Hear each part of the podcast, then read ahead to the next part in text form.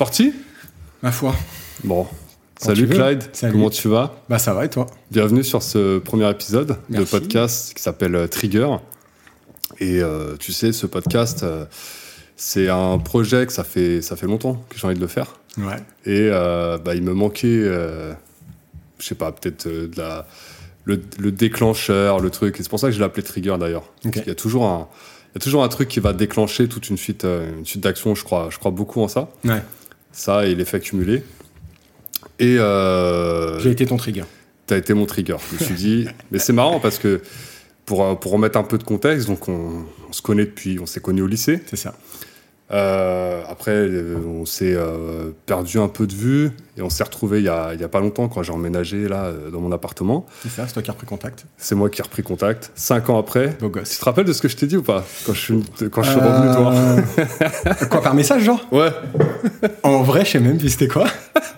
T'as dit quoi? Ça En fait fait- longtemps. J'ai envie de reprendre contact avec des gens. C'était non, c'était même pas ça. C'était en fait, tu m'avais 5 ans. Il y a 5 ans, tu m'avais. euh, on s'était dit ouais, vas-y, on se voit vendredi, je sais pas quoi. tu vois, on savait 5 ans. Je retourne Ouais, sur. Instagram, je regarde nos conversations, et là, je t'ai juste dit, mais sais, comme un cheveu sur la soupe. Bah écoute, euh, vendredi dernier, je t'ai pas dispo, mais ce vendredi-là, si tu veux, je suis dispo. Ouais, c'est genre vrai, 5 ans, le vendredi, 5 ans plus tard. C'était n'importe quoi. Et, euh, et puis après, bah voilà, j'ai appris que bah, tu avais fait un album, C'est ça. que tu, bah, tu faisais de la, de la musique, tu es un artiste.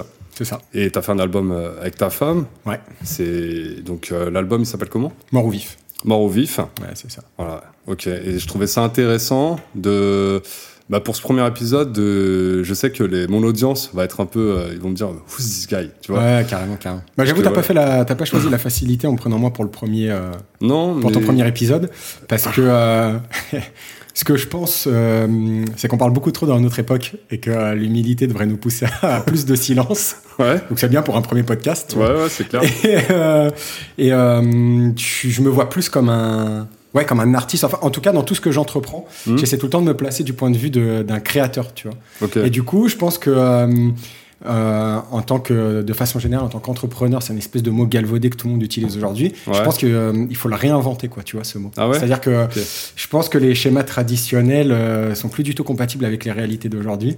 Et donc, c'est génial de faire un podcast, j'imagine, accès entrepreneuriat, où tu prends un mec qui se voit pas du tout comme un entrepreneur mais et qui ouais. pense qu'il faut pas parler, tu vois.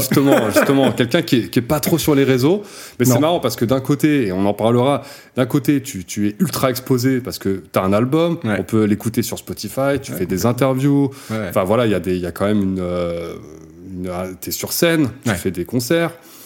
Et d'un autre côté, tu, tu veux fermer ta bouche euh, sur les réseaux, sur. Euh, Ouais, il y a de ça, ouais. T'essayes de pas trop. euh, En tout cas, je trouve qu'il y a des codes qui sont pas hyper sains. Mm. Et euh, je sais qu'on est tous à les utiliser en se disant euh, Putain, c'est pas bien, tu vois. Mm. Je pense que j'ai l'impression que tout le monde essaie de jouer les codes des réseaux sociaux pour euh, obtenir une audience, pour pouvoir s'émanciper des réseaux sociaux. Mais c'est quoi Tu les codes des réseaux sociaux? Je sais pas, c'est euh, certains formats très entertainment, ou alors des longues discussions, des débats, des tu vois, pour, pour créer une espèce de, je sais pas, de, de forme d'opposition. Et, euh, et je pense que c'est pas hyper constructif. En tout cas, je trouve que ça l'est pas tout le temps en fait. Hmm. C'est pas tout le temps constructif. Et j'ai l'impression, encore une fois, que ceux qui arrivent à obtenir cette exposition-là finissent par s'en émanciper. C'est-à-dire que j'ai l'impression que le but, en tout cas chez les artistes, j'avoue, je vais plutôt parler pour les artistes, Oui, bien sûr. mais j'ai l'impression que leur but, c'est d'avoir une audience telle qu'ils ont plus besoin des réseaux sociaux. Ou ils le délèguent, ou carrément ils, ils ferment leur page. Tu vois. Tu penses que du coup, en fait, c'est, c'est, ouais, c'est eux aussi, ils incarnent un personnage pendant un moment où ils vont euh, bourriner les réseaux, et puis après, au bout d'un moment, une fois qu'ils ont ce qu'ils veulent, euh, C'est large la question. Est-ce qu'on joue pas tous un personnage quelque part Tu vois Si, la question, la question, elle est est-ce que du moment que on, on se, on- on montre une facette publique, Mm. est-ce qu'on n'est pas déjà en train de jouer un personnage? Moi, en tout cas, je sais que sur scène, j'ai un rapport à la création qui s'amuse des personnages. J'ai fait pas mal de cinéma et, et j'adore cette dimension euh, incarner quelque chose. Tu vois. Donc oui, dans un sens, ouais, bien sûr, on joue des personnages. Mais sur les réseaux, euh, tu, tu vas jouer des codes, des trucs un peu viraux, tu vois, de ce qui est viral, de ce qui marche. Donc tu tu peux pas montrer 100% de ta facette, de toute façon, tu vois. Et moi, c'est un côté qui est trop frustrant pour moi, ça.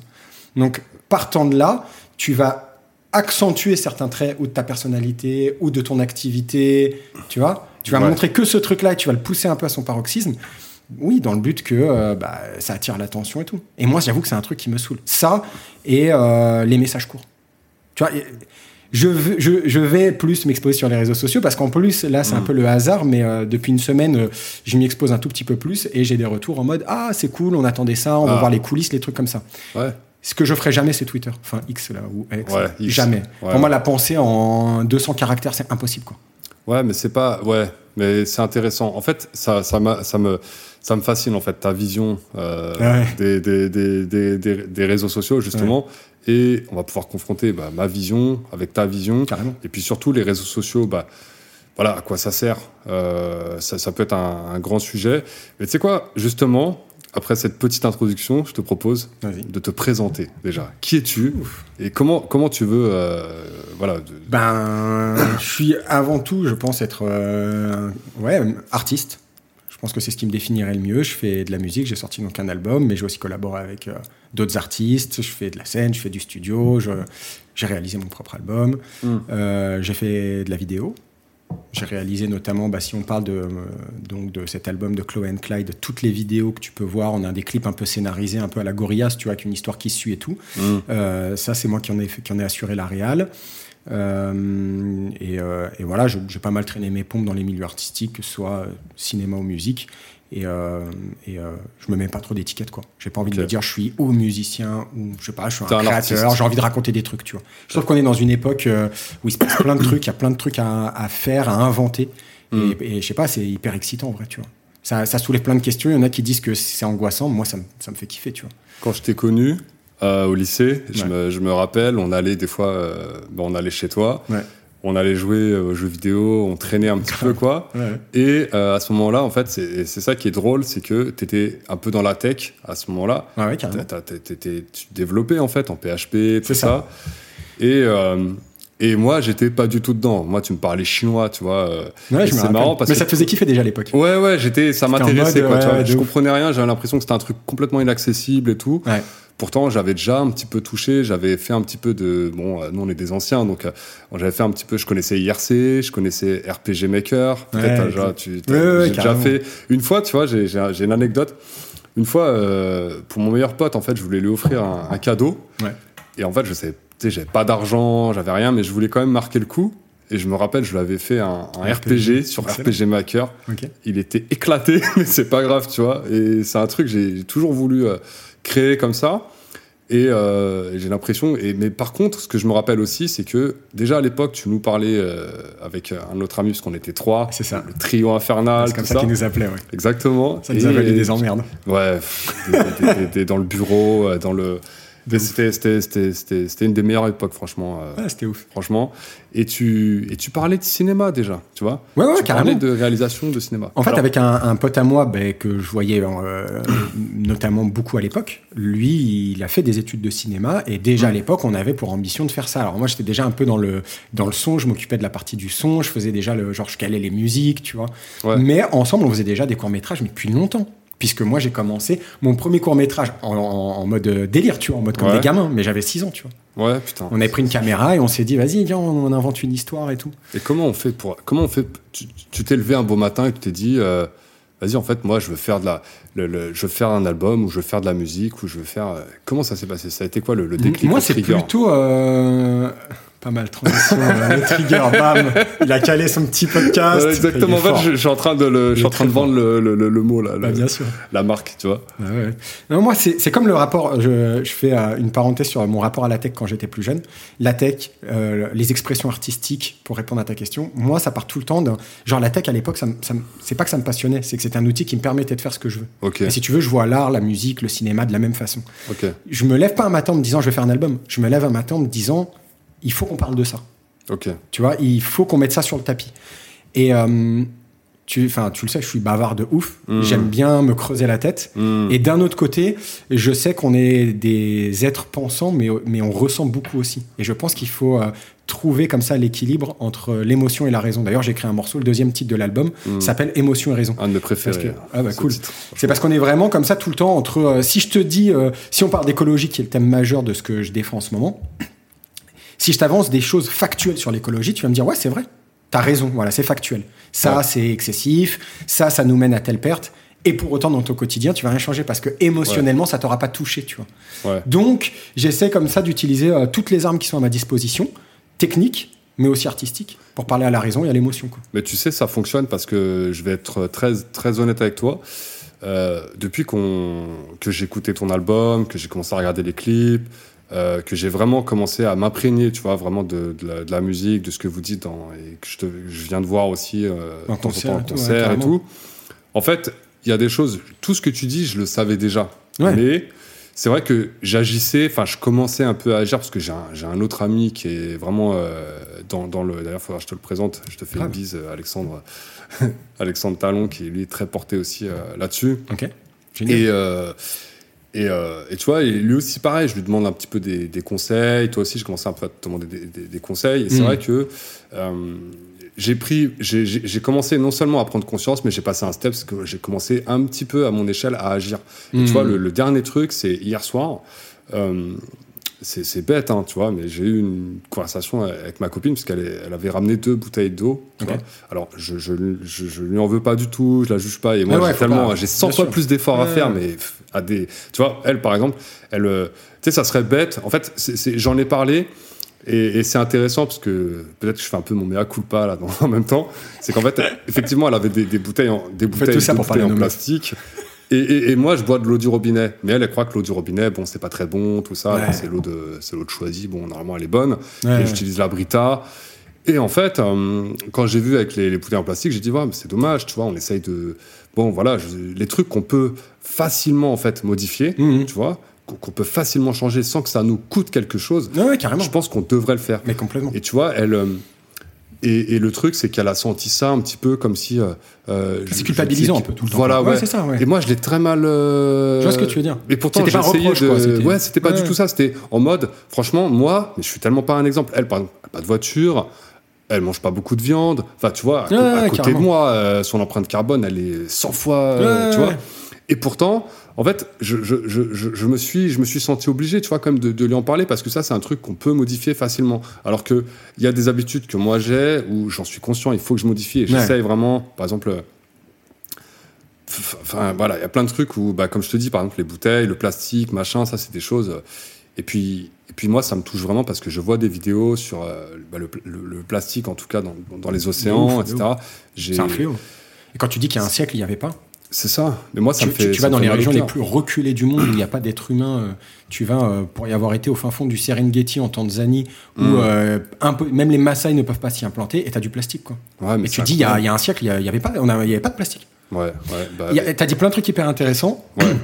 Euh, déjà, effectivement, euh, il faut s'emparer de ces questions-là. Tu vois. Je pense Mhm. que c'est primordial, au-delà des petits gestes et tout. Je pense qu'on n'est plus à une époque des petits gestes. C'est bien les petits gestes. Ouais. Genre, euh, euh, je fais mon tri, Mhm. je fais mes bouteilles en plastique. C'est bien, c'est important en fait. Mais on n'en est plus là, tu vois. Il faut Mhm. s'accaparer ces sujets-là. Et ce que tu disais sur le fait que elle, elle a une empreinte carbone moins que toi, mais en même temps le plastique, etc.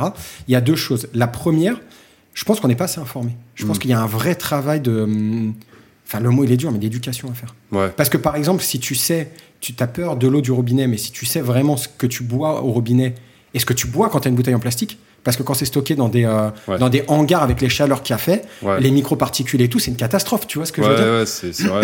Au niveau de la santé, une bouteille en plastique, c'est quand même dix, fois plus dangereux que de l'eau du robinet. Le pire que tu crains dans l'eau du robinet, c'est du chlore, tu la laisses à l'air libre une demi-heure, le chlore il s'évapore. Mais même s'il y a une odeur, parce qu'en fait, nous, ce que- ce qu'on- ce qu'on- ce qu'elle ce qu'elle reproche, c'est que des fois, il y a y, un goût.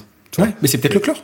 D'accord. Donc, c'est pas, non, mais c'est pas un goût d'égout, c'est pas. euh, Non, au pire, vraiment- moi ce que j'ai fait, c'est que j'ai mis une. euh, Il y a des filtres. Alors pas des osmoseurs, parce que si tu filtres trop ton eau, après elle a plus de, de nutriments, quoi. Ton eau, Ouais, tu ouais. bois rien, tu vois. ouais. Mais il y a des filtres qui s'installent et, euh, et qui te permettent d'avoir une eau qui qui a pas de goût bizarre. Bon, et je, qui est- je montrerai là.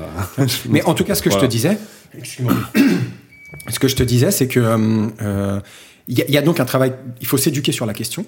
Et je pense que maintenant, on en est à un stade où les problèmes ils deviennent systémiques. C'est-à-dire, c'est notre système global qui est comme ça et qui fait qu'on n'a pas 15 000 choix non plus, tu vois. Ouais. C'est-à-dire qu'à un moment donné, quand je dis qu'il faut s'emparer de ces questions-là, c'est que je pense qu'il faut pousser pour un changement. euh, oui, c'est la société qui doit changer en fait. Mm. Aujourd'hui, on a une époque où il faut se réinventer.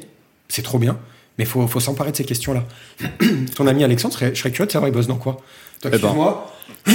voilà. Tu vas boire un peu d'eau si tu veux. Ouais, ouais, t'inquiète. Eh C'est ben, parce que je justement, il a une agence euh, qui s'appelle La Bastide, l'agence No Code.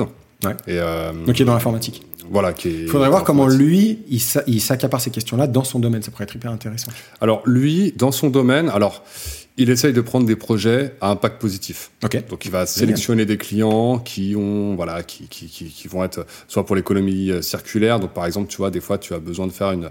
Par exemple, moi j'ai un client. Euh, il a un, je pense qu'il a un, un business à impact positif, c'est-à-dire que lui, il va récupérer les meubles, un peu comme VP, il va récupérer les meubles de tous ses clients à lui, Ouais. qui sont en fin de série, machin, et lui il va les remettre sur sa plateforme. C'est un peu le bon coin du meuble, etc. Cool. Et donc, euh, moi, je l'aide à voilà, intégrer tout ça, à faire les intégrations entre les, les, les boutiques de ses clients et avec sa boutique à lui, sa grosse marketplace. Et tu vois, ça, c'est typiquement le projet que lui, il va prendre. Il a ça, il a aussi une association qui s'appelle euh, No Code for Good. Et donc, euh, bah, là, pareil, c'est des projets euh, où il- voilà, pour les. Pour, en fait, pour, euh, il, il va pas prendre des. Il, il va vraiment sélectionner, et je pense que c'est à son, à son échelle, il va faire ça, en fait, il va essayer d'intégrer du no-code Ouais. pour le. Pour, Pour- ouais, pour le des good, choses qui, ouais, ouais, qui Voilà. lui parlent. Ok. Et... Mais c'est- c'est c'est- c'est intéressant comment. Ce serait bien, tu vois, de discuter avec lui, par Mais de exemple. ouf, de fou. Pour J'en ai parlé hier soir, je vais parler de toi, et il est chaud aussi d'ailleurs. Tu nous fais un jour une table ronde écologie. Exactement, euh, mais c'est dans la to-do. Par exemple, comment euh, se préparer à la mutation de son métier? Parce qu'il est dans la tech. Ouais. Et qu'on sait que les ressources sont limitées. On sait qu'on va vers. euh, la croissance n'est pas infinie. Tu vois, on est dans un monde qui est physique, fini, qui est limité en tout cas. Oui, bien sûr. Comment lui se prépare à ça? Tu vois, ça serait hyper intéressant. Nous, par exemple, dans la musique, on sait qu'on peut pas continuer à faire ce qu'on fait. Avant les concerts, avec, euh, avec Chloé, on, on essaie tout le temps de rassembler du public ou des artistes. Ou, le mieux, c'est quand il y a vraiment tous les profils et de discuter sur comment faire évoluer ce métier, comment le muter. Parce que on ne peut pas continuer à faire comme on fait. Et il y a plein de groupes qui arrêtent. hein. Je veux dire, Chaka Ponk, il arrête, il arrête à cause de ça. Coldplay avait déjà arrêté une tournée parce que euh, trop d'impact. Euh, en 2007, donc putain, ça date, tu vois. Mm. Radiohead s'était déjà fait suivre par un institut de recherche pour essayer de dresser un bilan euh, objectif de l'impact d'une tournée. Ouais. C'est hyper intéressant, c'est hyper documenté, tu vois. Donc je pense qu'il faut que chacun on s'empare de ça et qu'on pousse vers des nouvelles pratiques. Et en parallèle de tout ça, je pense qu'il faut aussi qu'on s'empare de ces questions-là d'un ordre presque. Je vais dire un mot que j'ai pas envie d'utiliser, mais presque politique, tu vois. Mm. Pas- mais pas politique au sens où on l'entend, euh, pas euh, va voter et je sais pas quoi, tu vois. C'est au sens du, du, du- réhabiliter le sens commun, quoi. Ok. Tu vois, j'ai envie de, j'ai envie de t'emmener sur un, sur un truc. Je sais pas, tu as vu cet été, tu avais des gens, euh, je sais plus comment ça s'appelait le groupe, qui bloquaient un peu les autoroutes. euh. Ouais. Moi, j'ai un avis là-dessus. Je vais te donner le mien, comme ça après toi, tu, tu, pourras me donner le tien. Moi, j'ai trouvé ça vraiment. Je suis allé jusqu'au bout du truc. C'est-à-dire qu'en fait, j'ai pas voulu faire comme tout le monde, regarder les vidéos et dire mais, mais ils sont complètement cons, machin. Ouais. Tu vois Non, non. Je me suis carrément inscrit comme si je voulais moi-même euh, participer, etc. Ouais. Parce que j'ai, quand, quand je vois quelque chose comme ça, j'aime pas être, tu sais, la masse qui va juger juste euh, sur, la, sur, sur ce qu'il voit et tout. Ouais. Je voulais vraiment aller, j'ai fait la réunion, j'ai fait genre que je voulais euh, participer, Ah, au bout du etc., truc. au truc et tout, je suis parti. Et après, et c'était intéressant parce que au début, tu as une sorte de, de conférence. C'est un peu, euh, je donner mon avis, c'était Ouais. un petit peu un endoctrinement quand même, tu Ouais, vois. C'est-à-dire qu'il y avait un vrai tunnel, c'était très marketing, quoi. Un peu comme euh, les webinaires de vente et tout, tu vois. Voilà, vois très bien. les gros problèmes, nanana, nanana. Beaucoup de choses dites sans source. Ça, c'est ce que j'ai reproché. Parce que, en même temps que la personne, en fait, elle déroulait son speech, moi, j'étais à côté sur Google et je tapais, en fait, les, les trucs. Ouais, je vois très bien. rien qui, qui allait. Donc, on sentait que le, le, Il y avait un parti pris d'office. Voilà, euh, ayez peur, quoi. Ayez Ouais, peur, il faut ouais. vraiment, tu vois. Et donc, en fait, je me, je me suis demandé, mais à qui ça profite ça? Parce que, clairement, le discours, il est fait pour, euh, effectivement, intégrer des gens et tout. Mais derrière, c'était pas sourcé, c'était très tunnelisé, c'était très marketing. La finalité, c'était quoi je- Faire des blocages d'autoroute, La finalité, c'est de recruter des gens pour faire des blocages, pour faire des actions euh, comme ça sur le terrain, bloquer les autoroutes, etc. Et donc après, bon, je suis allé jusqu'au bout du truc, j'ai fait la réunion, et puis après, un moment, on était dans des petits groupes, en fait, à 3-4, et on devait, euh, voilà, échanger, machin, machin. Et Je moi, pas filmé, t'as pas documenté ce truc-là? Non, malheureusement, j'aurais dû, Ou je- tu vois. mais intéressant. c'était pour ma curiosité personnelle, quoi, Ah tu ouais. vois. Je voulais vraiment comprendre, mais c'est quoi l'état d'esprit de ces gens, quoi, tu ouais, vois. ouais. Et euh, jusqu'à, en fait, après, on- il y, a y une des personnes, en fait, qui, qui vient, tu sais, un des animateurs, et Ouais. il dit, bon, bah voilà, c'est quoi, pourquoi vous êtes là, etc. Et là, bon, j'ai pas voulu jouer la supercherie plus loin, Ouais. j'ai été honnête, j'ai dit, écoutez, moi, je suis là parce que je suis curieux, je voulais savoir, mais, euh, enfin, au niveau de la. Enfin, vous, vous, vous- vous pensez que c'est pas un peu. euh, un peu f- forcer et puis te prendre des, des gens parfois très jeunes, les envoyer au casse-pipe comme ça, euh, Ouais. se faire défoncer, malmener. Euh, tu vois, alors qu'il y a d'autres actions à faire, en fait, comme tu fais toi, par exemple, tu fais de la musique, tu, tu influences euh, des personnes dans le bon sens, tu vas faire des concerts, tu, tu, tu, Ouais. tu vois ce que, qu'est-ce que t'en Je suis penses obligé de me faire de l'avocat du diable sur ça aussi. Ouais. C'est bien d'influencer, d'en parler de machin, mais encore une fois, euh, tu parles de peur. Je pense pas que les gens aient réellement peur de ce qui, de ce qui nous attend et de l'impact, tu vois. Ouais. de- Enfin, je pense pas qu'ils mesurent l'avenir et qu'ils en aient réellement peur. Je pense pas que tu te lèves le matin en te disant putain, mais euh, c'est chaud, peut-être dans 20 ans. euh, euh, Non, je pense, que dans les, tel je- je climat. pense que les gens, ils vivent dans le présent et ils se disent pas, ouais, de toute façon, Donc- ils se disent quand ça, quand ça va partir en freestyle, je serai mort, façon. Donc le rapport à la peur, gens, moi, je prends tout le temps ça avec des pincettes. Maintenant, il y a plusieurs trucs. Je pense qu'il faut des actions. Et des actions un peu choc, ça me, moi, ça me, moi, ça me choque pas justement parce que. euh, Est-ce que euh, ça te dessert pas Parce que c'est ça. Certainement. Alors justement, je vais y venir. D'abord, je me fais un peu l'avocat Ouais, du vas-y, tu vois. je Je euh, pense qu'il faut des, il faut des actions. Et il faut des actions. Par exemple, typiquement, de prime abord, je m'étais dit, mais quel débile les gens qui ont jeté de la, de la soupe sur des Mmh. tableaux. Parce Ouais. que je m'étais dit, putain, moi et l'art, tu sais comment je suis. Ouais. Et je me suis dit, mais non, euh, on nique pas de l'art pour. euh, Mais après, Ouais. je me suis dit, putain, mais le coup de com' de ouf, c'est génial. Les gens ragent. C'est jeté sur une vitre. C'est du Je génie. sais, je sais que c'était. C'est du génie, Non, mais tu oui, vois. oui. je et sais. tant mieux qu'ils fassent chier. Moi, j'ai un côté un peu punk, j'avoue, un côté un peu. euh, S'il faut foutre le bordel, on y va. Les autoroutes, ils sont obsolètes, foutons le bordel, tu vois. J'avoue que j'ai un côté un peu, euh, un peu, c'est mon côté un peu punk. Je me dis, bah vas-y, euh, si nique, tu vois. Ouais, mais t'as vu C'est les vidéos, il y avait des, quand même des, des, des femmes enceintes. Et alors justement, je vais venir. Moi, je pense que la, la- la réaction, elle est toujours pas, et c'est mon avis, elle est toujours pas proportionnelle à la violence d'en face. Typiquement, tu prends l'incident de Sainte-Soline, la méga bassine, où les mecs euh, allaient. Alors, je sais, on, on va dire. Voilà, je, je les vois venir. Ouais, il y avait une action violente et tout. Enfin, il y avait aussi beaucoup d'actions non violentes. Et en Ouais. face, t'as limite l'armée, quoi, tu vois. Mhm. Donc moi, je pense que déjà, l'inaction, la- la- le fait que le- les, les institutions ne s'emparent pas réellement de ce problème-là, premièrement, et deuxièmement, qu'ils aient une réaction violente face à ça. Si tu veux, j'ai une anecdote sur un festival auquel on a participé cet été. C'est Mhm. du délire. hein. On, va, on va croire que je suis complotiste alors que pas du tout, tu vois. Euh, euh, ça, c'est une vraie. Bah, je vais raconter ça. Ça, c'est une vraie violence, tu vois. Ouais. Donc je pense que la violence, elle n'est pas encore proportionnelle. Ceci étant, je pense qu'il y a tout le temps des gens pour faire de la récupération, pour faire de l'endoctrinement, faire du greenwashing, du euh, TikTok. prétexte- Des, des shorts TikTok. Exactement. Ouais. Pour moi, tes séminaires là auxquels tu as été, c'est l'équivalent des shorts TikTok. Je pense que c'est ça le problème, c'est que par exemple, t'as pas besoin de faire du euh, de, de- de la fake news. C'est déjà assez sourcé et documenté ce qui se passe. T'as pas besoin d'en rajouter. Si déjà on s'en tient à ce qu'on on sait de sûr, tu vois ce que je veux dire? Ça serait déjà suffisant. Hmm. Ça suffirait. C'est déjà c'est impactant. Ouais, les rapports du GIEC, du Complètement. GIEC, euh, etc. mais même des gens, il y a en encore des gens qui contestent le GIEC sans aller jusqu'au jusqu'au GIEC, tu vois. Euh, euh, si on parle par exemple euh, de la gestion des ressources, en fait, il suffirait à un moment de dire, pour, pour les gens qui, qui aiment bien ce qui est hyper pragmatique, il suffirait de dire, il faut qu'on voit notre situation, notre situation actuelle comme la situation de ta famille, la situation de ta société, c'est pareil.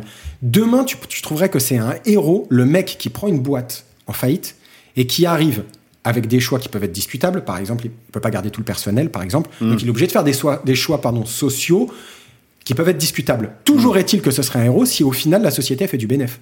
Tapis. Tapis. Dans les années 80, c'est un héros. Ouais, clairement. Tapis, on est complètement d'accord. Aujourd'hui, on en est là. Il n'y a pas assez de ressources sur Terre pour faire ce qu'on veut. C'est-à-dire qu'on parle de transition écologique. On parle, par exemple, je te donne un exemple, le lithium. Aujourd'hui, il y a une vraie pression minière sur le lithium, c'est-à-dire qu'on n'arrive pas à produire plus. On, est, on commence à atteindre une limite. Ouais, bien sûr. La transition écologique, la part du GIEC, parce qu'il y, a- y y plusieurs. euh, euh, Ouais. Voilà. Ce- ce- les économistes du GIEC qui disent non, mais attends, tranquille, on va réfléchir à une, à une transition écologique, et on va juste vous dire ce qu'il faut. Tranquille, il faut multiplier la production de lithium par 27. Hmm, faut pas la doubler. Ouais. Faut pas la tripler, faut pas la multiplier par 10, faut fois 27. Ouais. Si à un moment, tu as quelqu'un qui vient qui dit c'est pas possible, c'est pas viable, ça sert à rien de faire des écrans de fumée, on a une gestion qui est finie, comme l'oseille. C'est comme si je te disais dans ta boîte, tu plus assez d'argent pour faire tous les investissements ou pour continuer au train que tu as. Il va falloir faire des choix. Il va falloir que tu prennes peut-être un local plus petit. Il va falloir que tu fasses l'impasse sur telle technologie. Pour l'instant. Peut-être Ouais. qu'après, on va se développer, tu vois. Et peut-être que l'espèce humaine, j'en sais rien. Oui, il y a des gens qui sont très optimistes sur ce qu'on va inventer d'un point de vue technologique. Aujourd'hui, et à moyen terme, et c'est pas que à court terme, et à moyen terme, il faut qu'on fasse une gestion qui est différente. Tu vois ce que je veux dire? Il faut qu'à un moment, on ait un esprit comme ça de, de, de, de choix. Tu préfères qu'on ait des matériaux pour quelqu'un qui est à l'hôpital et qui a besoin de certains appareils, ou pour avoir le dernier iPhone? Hmm, ouais, je comprends ce que tu veux dire. c'est un choix à un moment. À un moment, c'est un choix. Si euh, on a beau se dire non, non, non, non, non, moi je veux, je veux, et, et on a ce rapport à la liberté qui est un peu euh, schizophrène, Euh, je pense qu'on a complètement changé le sens et du de- le sens commun et la liberté ont complètement perdu leur sens. Mais toujours est-il que à un moment donné, on va se confronter à cette limite physique. Et je pense que les gens qui auront préféré avoir le dernier, le dernier iPhone, je pense que plus tard, on dira que c'est criminel le choix qu'ils ont fait. Et je pèse mes mots, c'est criminel. En fait, je je vais peut-être partir en, en freestyle, mais tu vois, le... des fois, je me pose la question qu'en fait, même si on fait tout ça, en fait, c'est.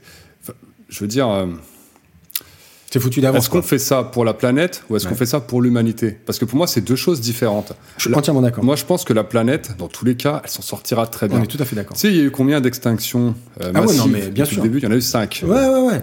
Non, non, mais la Et- planète, ça va. Hein. Et, et bon, bah, il y en aura peut-être une sixième parce que j'ai l'impression, enfin, moi, c'est. Tu sais, je crois beaucoup à la théorie du grand filtre qui dit que euh, soit la fin du monde est avant nous, soit après nous. Ok. Parce qu'on peut pas expliquer. Comment on explique qu'il y a eu aucune. Enfin, on a découvert aucune civilisation. euh, voilà, c'est qu'en en fait, on est peut-être la première qui, qui, qui, qui, qui suit d'un grand filtre. Ok. Tu vois Ou peut-être que le grand filtre est dans le futur. Et il y a Ah. une. Euh, Il y a d'autres civilisations, il y a des civilisations qui nous ont précédés et il y a des espèces qui nous ont précédés. Ah, mais des civilisations, je te parle un peu, euh, un peu euh, Technologique. quoi. extraterrestre plutôt. Ah, d'accord. Voilà, en mode, euh, oui, c'est vrai que pourquoi il pourquoi y a personne, pourquoi il pourquoi il y a que nous, c'est pas logique par Mais- rapport à tout ce qu'on a. Enfin, Excuse-moi, je t'arrête, mais il y a que nous proches de nous.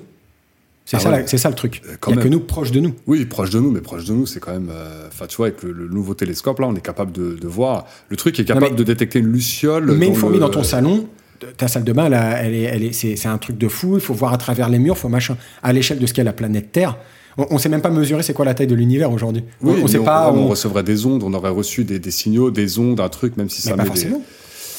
Bon, en tout cas, il y a des Pas théories. forcément. C'est, c'est- nous, ce qui nous semble hyper éloigné, encore une fois, tu te mets à l'échelle de l'infiniment petit.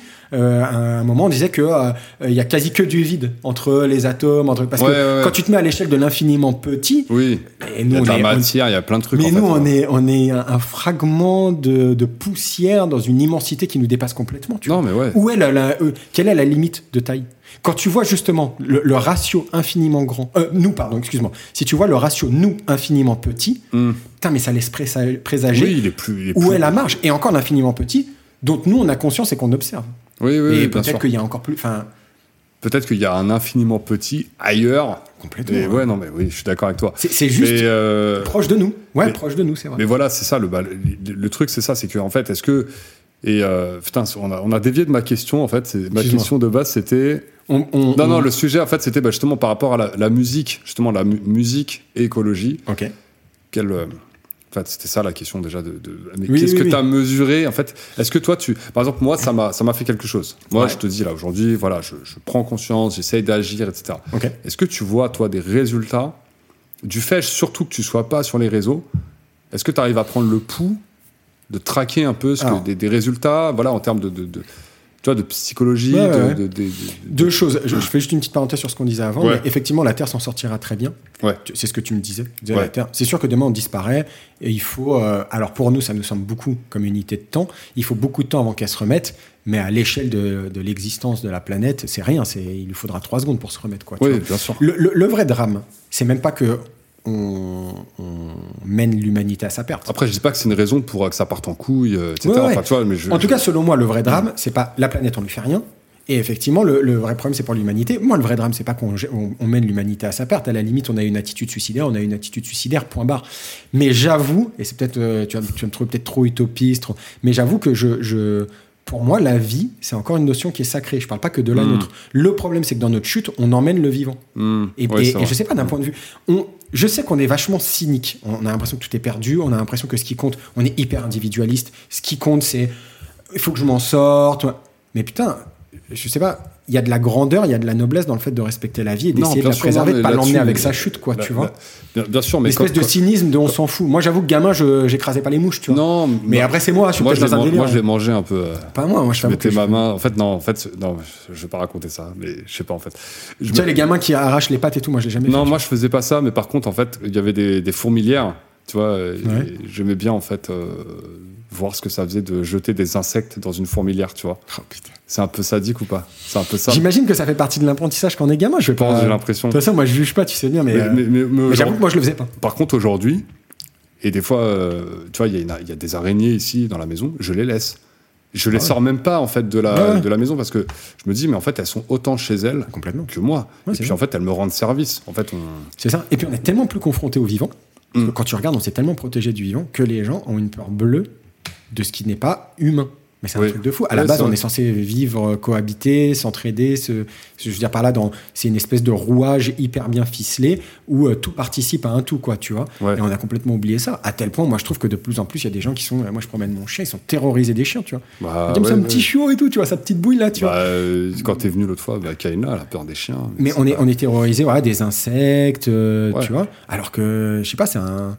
On est un tout, en fait, tu vois. Là, non mais je suis d'accord, je suis d'accord. Et donc du coup bah voilà le- le, Ah oui, est-ce que je mesure des impacts? Excuse-moi, Ouais, je dévie à tu- chaque fois. Parce qu'en fait, tu as fait Non. ça quand même pour impacter. Franchement, non. Pourquoi as, en fait, as fait cet album pour. En fait, la, la question un peu, c'est est-ce que d'un d'un point de vue en- plutôt entrepreneurial, c'est-à-dire je veux entreprendre un projet, euh, j'ai envie de gagner de l'argent, entre guillemets, bien sûr, même si c'est la Ouais, première raison, c'est quand même de, de- de- de- de produire ton art.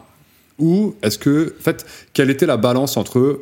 euh, voilà, je veux parler d'écologie, je veux vraiment influencer les mentalités, je veux entreprendre. Quelle est la balance par Ouais. rapport surtout à toi, ton projet? J'aurais le- posé la question à un autre artiste, peut-être que ça sera encore d'autres trucs. Tu vois. Ouais. Et ça, c'est intéressant d'avoir ton. Déjà, moi, je, je, je suis hyper. euh, je me méfie tout le temps euh, des biais cognitifs. Parce que justement, comme je commence à faire ça, c'est-à-dire à prendre une position claire en faveur des questions. Enfin, je pose les questions écologiques. Mm. Donc, je vais forcément attirer des gens qui ont les mêmes questionnements, qui ont la même sensibilité. Et du coup, tu te retrouves entouré de gens qui pensent plus ou moins comme toi. Et tu as l'impression que ça y est, le monde est en train de changer. Ouais. Tu vois, c'est, je fais toujours attention à ça. Je suis plus entouré de gens qui sont sensibles à ces questions-là.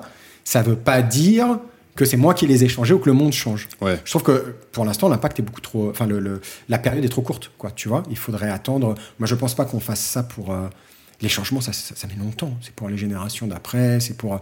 Et puis, c'est parce que je trouve encore une fois que euh, euh, il y a de la noblesse à se, à se poser ces questions-là. Je trouve que c'est c'est comme ça que je peux me regarder moi dans un miroir, tu vois. Maintenant, sur la question entrepreneuriale et tout, c'est plutôt. euh, euh, moi, je pars tout le temps dans tout ce que je fais du pourquoi. Pourquoi je le fais. Je pense que c'est la question Le primordiale. fameux why. Ouais, c'est vraiment pourquoi je fais ça, pourquoi j'ai envie de le faire, pourquoi c'est quoi qui me motive, c'est quoi le fait après de débloquer des solutions, notamment d'en arriver à, tu parlais faire de l'argent, faire une société ou je sais pas quoi, j'ai monté mon label et tout ça. C'est c'est c'est c'est comme la technique. Je te disais tout à l'heure, j'ai eu un rapport à la technique, c'est pour me permettre de faire. Ça, ça a été pareil. Et j'avoue que j'ai tout le temps en ligne de mire, dans une certaine mesure. Je suis pas parfait, j'apprends. C'est pour ça que je, je discute avec les gens qui savent. Et je pense que je, je, je suis un étudiant dans le domaine. Je suis Mmh. pas du tout un prof, quoi. Tu vois, bien au contraire. Mm. Je suis, je suis même un enfant vois, sur le domaine. Mais j'essaie tout le temps, en tout cas, j'essaie d'avoir les informations pour le faire, pour que le prix ne soit pas trop élevé. Quand je dis le prix, je parle pas du tout d'argent. C'est-à-dire que si le prix de mon confort, de ma possibilité de faire de l'art, etc., c'est au détriment du vivant, de la stabilité de nos sociétés, quand je dis stabilité, c'est au sens euh, euh, survie, quoi, tu vois. Est-ce que ça va nous permettre de durer euh, longtemps dans des bonnes conditions, dans un climat qui nous est favorable, etc. Si le prix à payer, c'est celui-là, je ne le paierai pas. Ça, c'est sûr et certain, tu vois. Donc, je me suis déjà, moi-même, j'essaie moi-même de m'imposer une limite. Tu vois et encore une fois, si je ferais ça pour l'argent, je ne ferais pas de l'art, quoi. Ouais, je veux dire, j'ai fait d'autres domaines Non, qui m'ont rapporté plus d'argent. Et... être rémunéré pour. pour Ouais, bien sûr, bien sûr. Puis il faut avoir les moyens de le faire. Et puis, ouais, bien sûr, bien sûr. Ok. Maintenant, voilà, je, je- je- ouais, c'est trop court pour en mesurer les, les- les- les impacts réels. Alors, pour ramener ça un petit peu à la, bah, justement à la technologie, euh, donc, c'est quoi une. Enfin, qu'est-ce que tu fais du coup maintenant bah, de, de- de- tes journées? Est-ce que tu, tu, tu, tu vis ton album? Est-ce que tu vis d'autres choses? Euh, Point de vue, on va parler un petit peu de. On a vu l'artiste, euh, comment, comment dire un peu, voilà, l'écologiste, euh, enfin celui qui se questionne, qui est- voilà. Et maintenant, j'aimerais bien parler de l'entrepreneur. Ouais. Bah, L'organisation, les outils. ouais. euh, je me déjà, suis- entreprendre, moi je trouve ça intéressant. Entreprendre avec sa femme, comment ça se passe?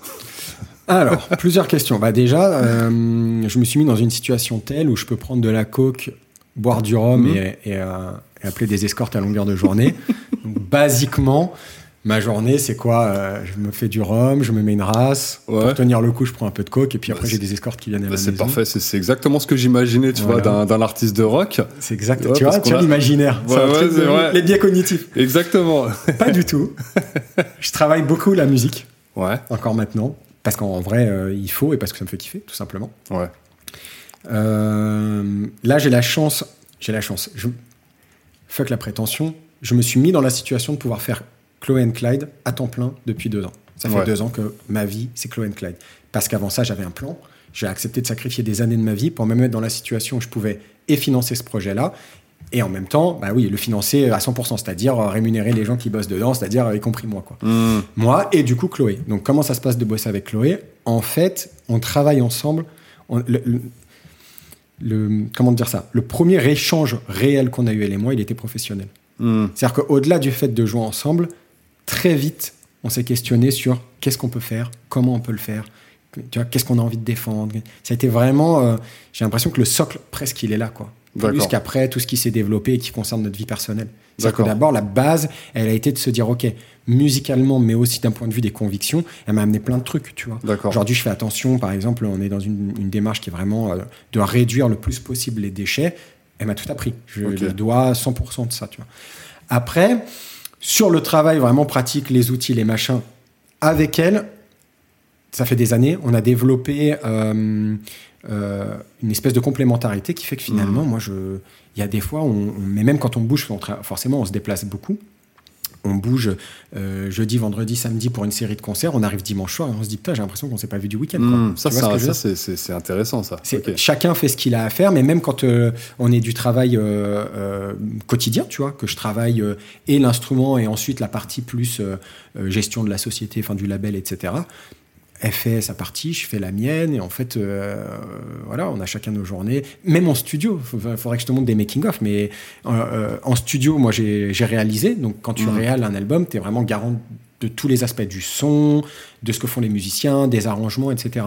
Donc moi j'étais beaucoup en lien avec les musiciens. Elle pendant ce temps-là, elle avait, elle a, un- un- elle a une lourde responsabilité. Elle est, elle est ce qu'on appelle front, c'est-à-dire c'est elle qui est devant. Hmm. Donc elle, est- elle est la voix de ce qu'on fait. Moi j'ai pas me casser la tête derrière. Si elle, elle l'incarne pas vocalement, mais aussi euh, le charisme quoi. Tu Ouais, vois, ouais, il se passe rien. Bon. Donc elle, elle travaille ça. Elle faisait de la com. Elle est plus portée sur les réseaux sociaux que moi, donc elle s'occupait des réseaux sociaux. Ouais. Enfin, tu vois, en même temps, comme moi, je, euh, deux semaines de studio, c'est deux, deux semaines où, j'ai, où je suis vraiment dans ma bulle. C'est-à-dire que je délaisse tout le reste.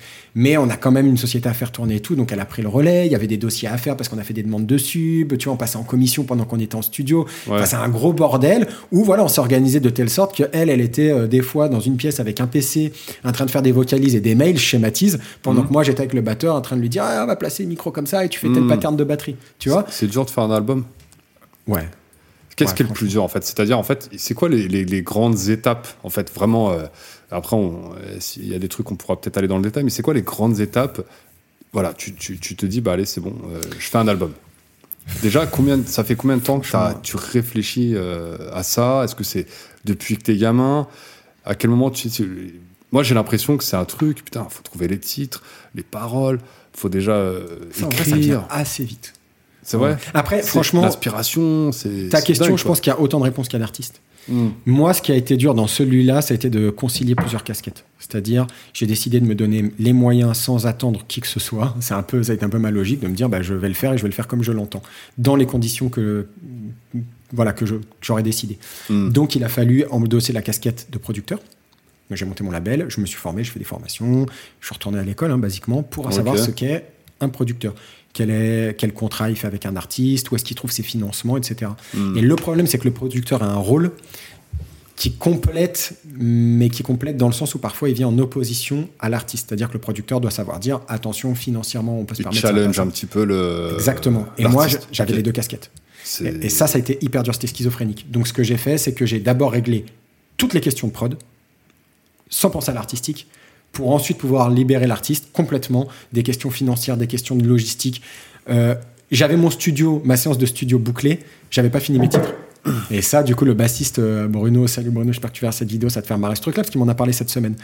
Euh, ou la semaine dernière, je sais plus, il me disait, aller en studio sans avoir fini ses titres, plus personne ne fait ça. Nous, c'est ce qu'on a fait. Pourquoi? Parce qu'il a d'abord fallu que je me libère de la partie prod, Ouais. trouver les financements. C'est c'est un, c'est un bordel hein, dans le monde de la musique. Heureusement, en France, on est aidé, mais c'est des dossiers à monter, c'est des gens à convaincre, c'est puis c'est des règles à connaître, tu vois. Ouais. C'est Ouais. un, bordel. Donc j'ai C'est d'abord un fait monde, ça. quoi. Justement, ce, ce monde-là, c'est c'est un monde qu'on connaît pas, en fait. C'est- Ouais. Je pense que, tu vois, dans, dans- dans- quand tu prends 10 personnes autour de toi, il n'y en a pas beaucoup qui connaissent un artiste, mais qui est vraiment, tu vois, pas l'artiste, tu sais, qui, qui fait ça le dimanche, quoi. T'as tellement raison. L'artiste, vraiment, euh, voilà, qui est son métier, quoi. Ouais, ouais. tu vois. Mais je vais même plus loin. Avant de me lancer dans, dans Chloé Clyde et dans mon label, j'étais déjà artiste, c'est-à-dire que j'avais déjà été embauché par des productions en tant qu'artiste, j'avais déjà touché des cachets d'artiste, j'avais déjà fait du studio, j'avais et pourtant il y a des trucs que j'ignorais complètement. Je me disais, euh, euh, voilà, quel type de contrat, euh, un prod, parce que quand tu es engagé en tant que musicien, on, on te paye pour ta prestation de musicien, basiquement, et puis basta, tu vois. Donc j'avais jamais été, moi, signé en label en tant qu'artiste. J'étais soit accompagnateur, soit, tu vois. Mm. Et du coup, j'ignorais complètement la- le contenu d'un contrat euh, entre un prod et un artiste, par exemple. tu vois. Ouais, Il y a ouais, plein d'aspects en étant dans le métier que j'ignorais complètement. Le live, je maîtrisais parce que ça fait des années que je fais ça. J'ai organisé des festivals, etc. Ouais. Mais la partie vraiment production phonographique, sortir un album et tout, il y a plein de trucs qui m'étaient inconnus. Et c'est pour ça que je te dis, il faut se former, quoi. Il faut se former. Et après, euh, euh, franchement, quand tu as les idées, ce qu'il faut, c'est avoir les idées. Hmm. Et comment tu fais? Parce que nous, enfin, tu sais, j'ai dit nous comme si euh, il y avait notre monde. Le commun des mortels. genre, la plèbe, les, les gens qui entreprennent, tu vois justement. Ouais. Qu'est-ce qu'ils font euh, pour, que, pour savoir si ça marche et tout Ils prennent pas trop de risques. Aujourd'hui, l'entrepreneur lambda, moyen, il prend pas trop de risques. Il Ouais. va sortir ce qu'on appelle un MVP, un minimum viable product. Ouais, ouais. Mais c'est viable, dans la- le- c'est viable dans la musique. C'est viable dans la musique aussi. Et il va, il, il va prendre des utilisateurs, il va tester, il va prendre 100 personnes, il va appeler. Alors qu'est-ce que t'en penses? C'est de la merde, c'est bien. Comment un artiste il fait? Parce que déjà, toi, t'as ton ego euh, d'artiste. pas trop. Non, mais Ah ouais? je dis ça sans prétention. Par exemple, si je te ça dis fait prétentieux de dire ça, mais pour le coup, euh, Mais, mais comment tu fais, par exemple, pour mesurer que, euh, entre guillemets, bah ouais, ça c'est un bon son, ça c'est un bon titre, ça on le met dans l'album, ça c'est de la merde, enfin, entre guillemets, quoi. Ça, c'est. Est-ce que, en fait, quand tu quand es artiste, tu dis, tu penses produit, euh, les gens doivent consommer ce que je fais, Ouais, ou est-ce que euh, c'est plutôt, euh, moi, je veux faire ce que j'aime, tu vois Ouais. Sachant que quand tu es entrepreneur et que tu fais un produit, si tu penses en mode, je suis amoureux de mon produit, t'es mort. Ouais, c'est Mais clair. quand tu es artiste, j'ai l'impression qu'il faut quand même que tu sois un peu amoureux de ton. Déjà, pour répondre donc, à une partie de la question, et, et- mais je, je vais venir ça vraiment en détail, mais je te disais, il faut se former et, et, et avoir l'idée. C'est ce que je te disais juste avant, et ça va répondre en partie à ta question. Une fois que tu as ça, moi en formation, l'un des intervenants, parce que l'idée de la formation c'était de rencontrer des professionnels, donc tu avais des tourneurs, euh, des attachés de presse, voilà. et tu rencontres comme ça des professionnels, et l'un des intervenants aujourd'hui euh, collabore dans Jam Production, donc dans le label pour Chloé Klein. C'est-à-dire qu'il il m'accompagne parce que tu viens avec une bonne, idée, enfin, une bonne idée. En tout cas, tu viens avec l'envie de faire, t'es structuré, Mm. euh, euh, il y a- il y a- il y a- tu- il sent que c'est- solide, quoi, tu vois. Ouais, ouais, ouais. Donc, en général, tu attires les personnes. Et ensuite, dans l'artistique, ça va être pareil. Tu vas attirer les personnes. Moi, une personne m'amener une personne, m'amener une personne, m'amener une personne. À la fin, dans ce projet-là, j'avais des gens que j'aurais jamais rêvé d'avoir au Mm. début du projet quand j'ai monté la boîte. Pas Ouais. pour un premier album. Mm. Et avec eux, eh ben, eh ben, moi, je suis vraiment un amoureux du travail d'équipe. C'est pour ça d'ailleurs que j'adorais le cinéma, c'est qu'il y a vraiment cette espèce de synergie, chacun a son pôle, chacun, tu vois. Et en fait, moi, en tant que compositeur, je dois amener une idée, un truc. Il faut que ça me fasse kiffer, il faut que je sois amoureux de mon produit. Bien sûr. Mais derrière, j'ai un ingé son, j'ai des musiciens, j'ai quelqu'un qui va faire le mastering, euh, qui a travaillé avec euh, les Daft Punk, qui a- Mm. c'est le mec qui a masterisé Random Access Memory, qui fait euh, je- dans son studio par terre, il y avait les disques d'or d'Angèle, de machin, tellement ça se cumule, tu vois, Ouais, tellement ça ouais, s'accumule, il y avait partout, c'est- tu vois. des Grammy. Ah, Un goat, un goat, quoi. Et lui, il t'apporte aussi une expertise. Il dit Ouais. attends, aujourd'hui, il y a telle sensibilité. Il va pas te dire on fait comme ça au sens où il te bride et il te dit il y a une façon de faire. Mais si tu veux, il t'aiguille et puis lui, de toute façon, par réflexe, va correspondre aussi à un marché. Et ceci étant, en tant qu'artiste, oui, il faut que ça me plaise, mais en même temps, j'ai aussi envie de rencontrer un public. Donc je vais aussi faire euh, en fonction de- de- d'une demande quelque part.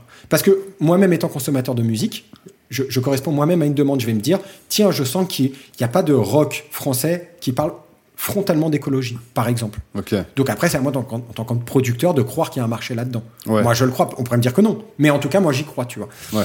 Et, euh, et du coup, euh, ça te permet comme ça de, bah, de, de placer les curseurs en te fiant aussi à des gens qui ont une oreille, qui, euh, tu vois, qui ont une, une habitude du, du- de, de ce qui se fait actuellement, quoi, tout simplement. Tu vois, pour te donner un exemple, quand j'ai monté le label et qu'on a commencé à faire des concerts, c'était pas du tout avec Chloé Clyde. Et je leur ai dit pour faire. L'idée, c'était justement d'amasser suffisamment d'argent pour Mhm. débloquer les aides, parce qu'il faut que tu amènes quand même un apport. Quoi, hein. Ouais, on va sûr. pas t'aider à 100% sur ton projet. Et j'avais dit à, à mes potes musiciens à l'époque venez, on fait un truc pour aller jouer là où personne ne veut aller. Hmm. Là où ça saoule tous les musiciens. Pourquoi? Parce que ça va être de l'immédiat. Ouais. Et pour ce faire, il faut s'adapter. Je te donne un exemple.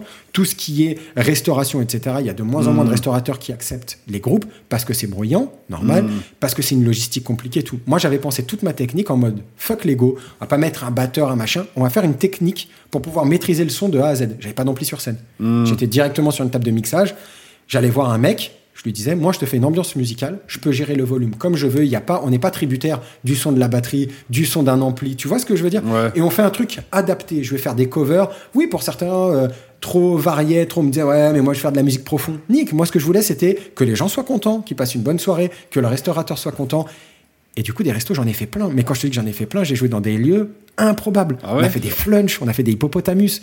Tu sais même pas qu'ils passent de la musique. Et alors, ça, et ça, et ça se passe comment? Ça, ça, ça rapporte ça... Ah ouais, ouais, du coup, bah oui, ils ont du budget pour leur soirée, pour. euh, Tu Ouais. vois, moi, à la fin, j'étais, on était, pendant un moment, on était régulier dans l'hippopotamus. On a fait opéra, on a fait Montparnasse. Au tout début de la boîte, je te parle. Putain. Pour te dire que j'ai pas d'ego. Moi, Ouais. j'avais des, des potes musiciens, parce que quand même, c'est un, beau milieu de. Big up à l'hippopotamus euh, de, de Montparnasse. Euh, Pourquoi tu les connais? je, les- je les connais pas, mais je suis allé une fois. Ah ouais. Franchement, j'étais pas du tout. Voilà, mais bon, bref, c'est un autre. euh, Bah, Écoute, ouais, c'est à la chaîne. Hein. Moi, par- je- Non, non, par contre, celui de Belle Épine. Ah ouais? Donc, big up au hippopotamus de Belle Épine. Moi, je t'avoue, euh, m'en voulais pas les hippos, mais... ouais, m'en voulais pas les hippos, mais j'ai overdosé, quoi. Et là, Ah ça a été ouais. mes clients, ça a été... Enfin, bref. Mais bon, Mais... Euh, euh, les embrasse. C'est ça, c'est ça. Mais pour te dire, donc, c'est un, un beau milieu d'enculés, je peux pas le dire autrement. Et du coup, moi, t'a- t'avais des gens au tout début qui disaient, eux, c'est des musiciens hippopotamus. Hmm. histoire de dénigrer. Sauf que moi, j'ai fait ça un, un an, Ils essayent de te réduire et tout. c'est ça. Ouais. Et au bout d'un an, j'ai pu prendre un, un autre marché. J'ai commencé à choper des tourneurs qui me donnaient des soirées événementielles. Et à la fin, on a fait des trucs genre. euh, Mais ça, c'est un vrai mindset d'entrepreneur, du coup.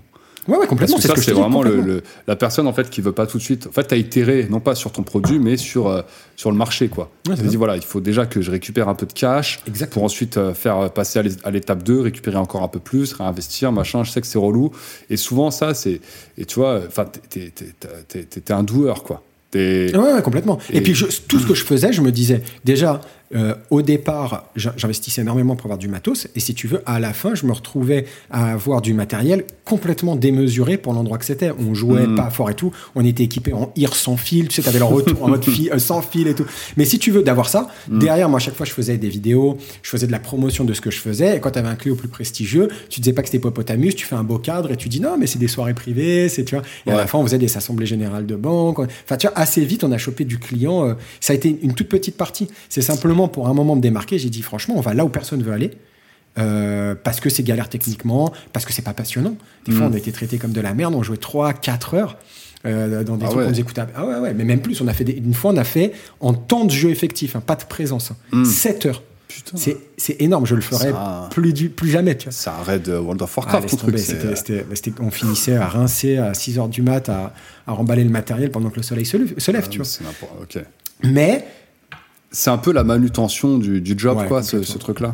mais du coup, on, faisait des, on, on- on avait des clients réguliers, on pouvait, on pouvait vivre de la musique rapidement. Moi, assez vite, j'ai dit à mes musiciens, ça va être chiant, mais je vous garantis deux choses.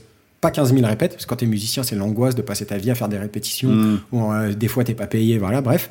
Pas de répète. Le répertoire, une fois qu'on l'a, on l'a. Une fois que tu as 7 heures, on te demande 4 heures de, de- de répertoire, tu rigoles, tu dis tranquille, Mm. tu vois. Mm. Pas de répète et du taf régulier. Et donc on joue régulièrement, donc t'as payé tes musiciens vite, quoi. Tu vois. Ok, ok, ok. Tu chopes ton intermittence vite si tu veux devenir intermittent, tu- vite. Et du coup, nous, ça nous a permis de développer la boîte. D'accord, et c'est ça qui t'a permis ensuite d'avoir l'apport de cash ouais, pour ça. aller monter euh, ton, Ouais, album. etc. Puis au passage, j'ai rencontré des gens euh, hyper intéressants.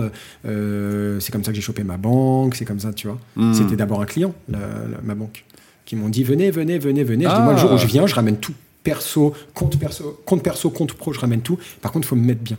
Et Ouais. aujourd'hui, ils me suivent vraiment beaucoup parce qu'on a ce, ce lien de confiance depuis des années, tu vois. Ok, ça c'est intéressant parce que moi, euh, bon, moi j'ai pas de banque professionnelle, Ouais. mais moi ma banque, euh, enfin voilà, c'est ma banque, je, je, m'en- je- je- me suis, enfin je m'en suis servi juste pour. Je suis très banque en ligne, je suis très techno, je suis très banque en ligne, très néobanque, etc. Aujourd'hui, euh, Ouais, moi, tout. t'as une banque. Ta banque en fait c'est vraiment un partenaire maintenant euh, par rapport à. Parce que je parle à quelqu'un. Ouais, C'est ouais. bête, hein, mais j'ai un conseiller qui est le même depuis X années. Et Ouais. euh, euh, j'ai eu la chance d'avoir des, des bons mentors sur la, la gestion des boîtes. Et un truc qu'on m'a le plus rabâché, c'est ton comptable, ton banquier, c'est tes meilleurs potes. Hmm. Dans ton business, il faut que tu aies un comptable qui te suit et un banquier qui te suit. Ouais. Moi, mon banquier aujourd'hui, je vais le voir avec un projet. Encore une fois, j'ai montré pas de blanche depuis des années, tu vois. Ouais. C'est La boîte, euh, ben voilà, j'allais faire du hippopotamus s'il fallait, mais au moins, euh, c'était toujours dans le vert, tu vois. ouais. Et puis du coup, chez eux, je prends euh, euh, des assurances, euh, des crédits. euh, ils se frottent les mains, je pense, quand ils me voient arriver. Mais d'un Mhm. autre côté, moi, quand je viens avec un projet, euh, pour te donner un ordre d'idée, euh, une partie des subventions que j'ai eues sur l'album, bah, on peut donner les montants, il y avait 20 000 euros que je, que je toucherais qu'à N plus 1. D'accord. Donc il fallait d'abord que j'avance mes 20 000 balles, Ouais. en plus de mon apport, en plus, pour ensuite les toucher à l'année d'après. Je suis allé voir ma banque, au téléphone, je les ai eu les 20 000 euros. Ouais, c'est Mais incroyable. c'est pas, c'est pas, euh, je dis pas ça en mode, Eh, c'est un truc de ouf. C'est juste qu'à un moment, quand tu as une relation de confiance avec une banque, pour eux, 20 000 euros, c'est pas le bout du monde.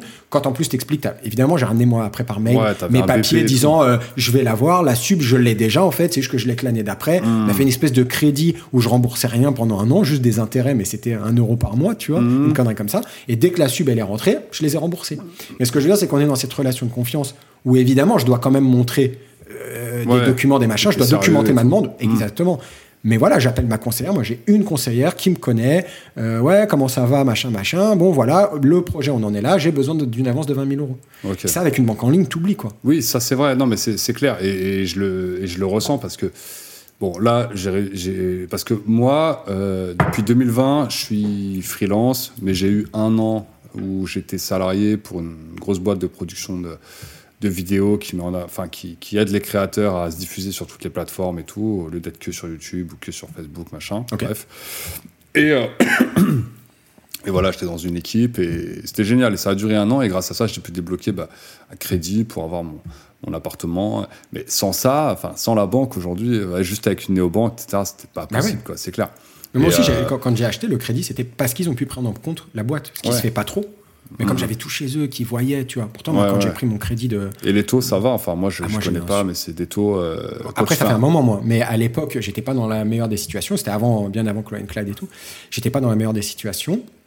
Parce que j'étais dans cette optique de ça rentre dans la boîte, je prends très peu de salaire, Mm. j'investis, j'achète du matériel, tu vois, direct. Et, euh, et pourtant, ils ont tout pris en compte. Et, et, euh, de, de toute façon, moi, je me dis un truc.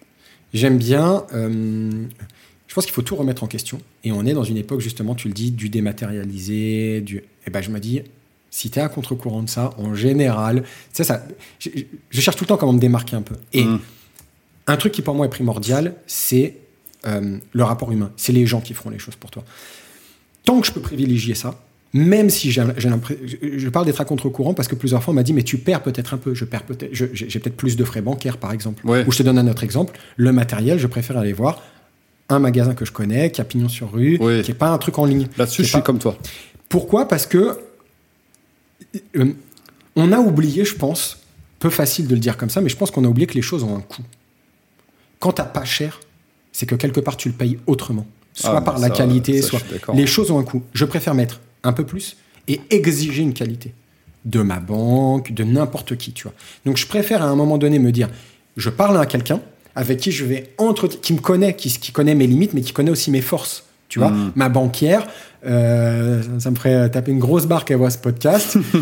Qui une fois, elle m'a dit, une fois, elle m'a dit que je vais lui envoyer. Tu sais, Non, on mais en temps, fait des newsletters, elle est dedans. Donc, euh, Bah, de toute façon, c'est là pour ça. hein. une fois, elle m'a dit en rigolant, mais je pense qu'il y avait un peu de vrai. Vous devriez donner mes- des cours à ma fille, parce que même en tant que fille de banquière, elle a une moins bonne gestion. que vous. Parce que vraiment, moi, il y a un moment, j'étais dans l'optique de tout optimiser, de tout compter. Justement, Ouais, quand on ouais, faisait des crédits, j'allais les avoir. Tu sais, les, les, les, les, euh, mensualités à calculer, c'est relou parce que Ouais. le taux, euh, c'est en fonction de ce qui reste. Enfin, Il y a toute une galère. Ouais, elle a des calculettes spéciales et tout. Et moi, j'arrivais, puis genre, je te dis au pif, puis je lui disais, non, mais ça fera 900 par mois. Puis elle disait, attendez, moi, j'ai la bonne calculette et tout. Moi, j'étais, ouais, j'ai fait les calculs à la maison, ça sera 900 par mois. Donc, ça fera 900 par mois. tu vois. Et sais, ça la faisait triper, tu vois. Oui. Mais à un moment, elle connaît ta force. Et c'est aussi qu'à un moment donné, quand tu avances certains arguments, elle sait se dire, OK, par expérience, il a déjà tenu parole sur ça, ça, ça. Tu vois ce que je veux dire Ouais, ouais, Et ouais. peut-être que je paye un peu plus cher, mais j'ai un interlocuteur qui me connaît, qui me fait confiance et qui me permet de débloquer des choses que d'autres ne débloqueront pas Non, forcément c'est si ça, en fait, c'est que des, des- des fois, peu importe le taux, peu importe le truc, c'est que tu es à une banque près de réaliser ou pas ton projet. Tu es à un prêt de réaliser ton projet euh, ou pas. Et, euh, et ouais, là, si, si j'avais pas eu. euh, moi, quand j'ai acheté l'appartement, en plus, on l'a acheté. Bon, là, tu vois, les taux, ils ont grave monté. Enfin, c'est n'importe quoi. J'avais deux problèmes. Le premier, c'était que je savais que mon, mon CDI allait se terminer parce qu'on était en rupture conventionnelle. euh, euh, Enfin, on était en rupture conventionnelle collective. Donc la boîte était en train de, de licencier, entre guillemets. Et euh, elle faisait des, des, des, euh, des tickets pour les volontaires, quoi. Les volontaires qui veulent partir, vous avez tel ticket, machin. Donc Ah ouais. euh, j'avais une épée de Damoclès, c'était euh, maintenant ou jamais qu'il fallait trouver Ah ouais. l'appart.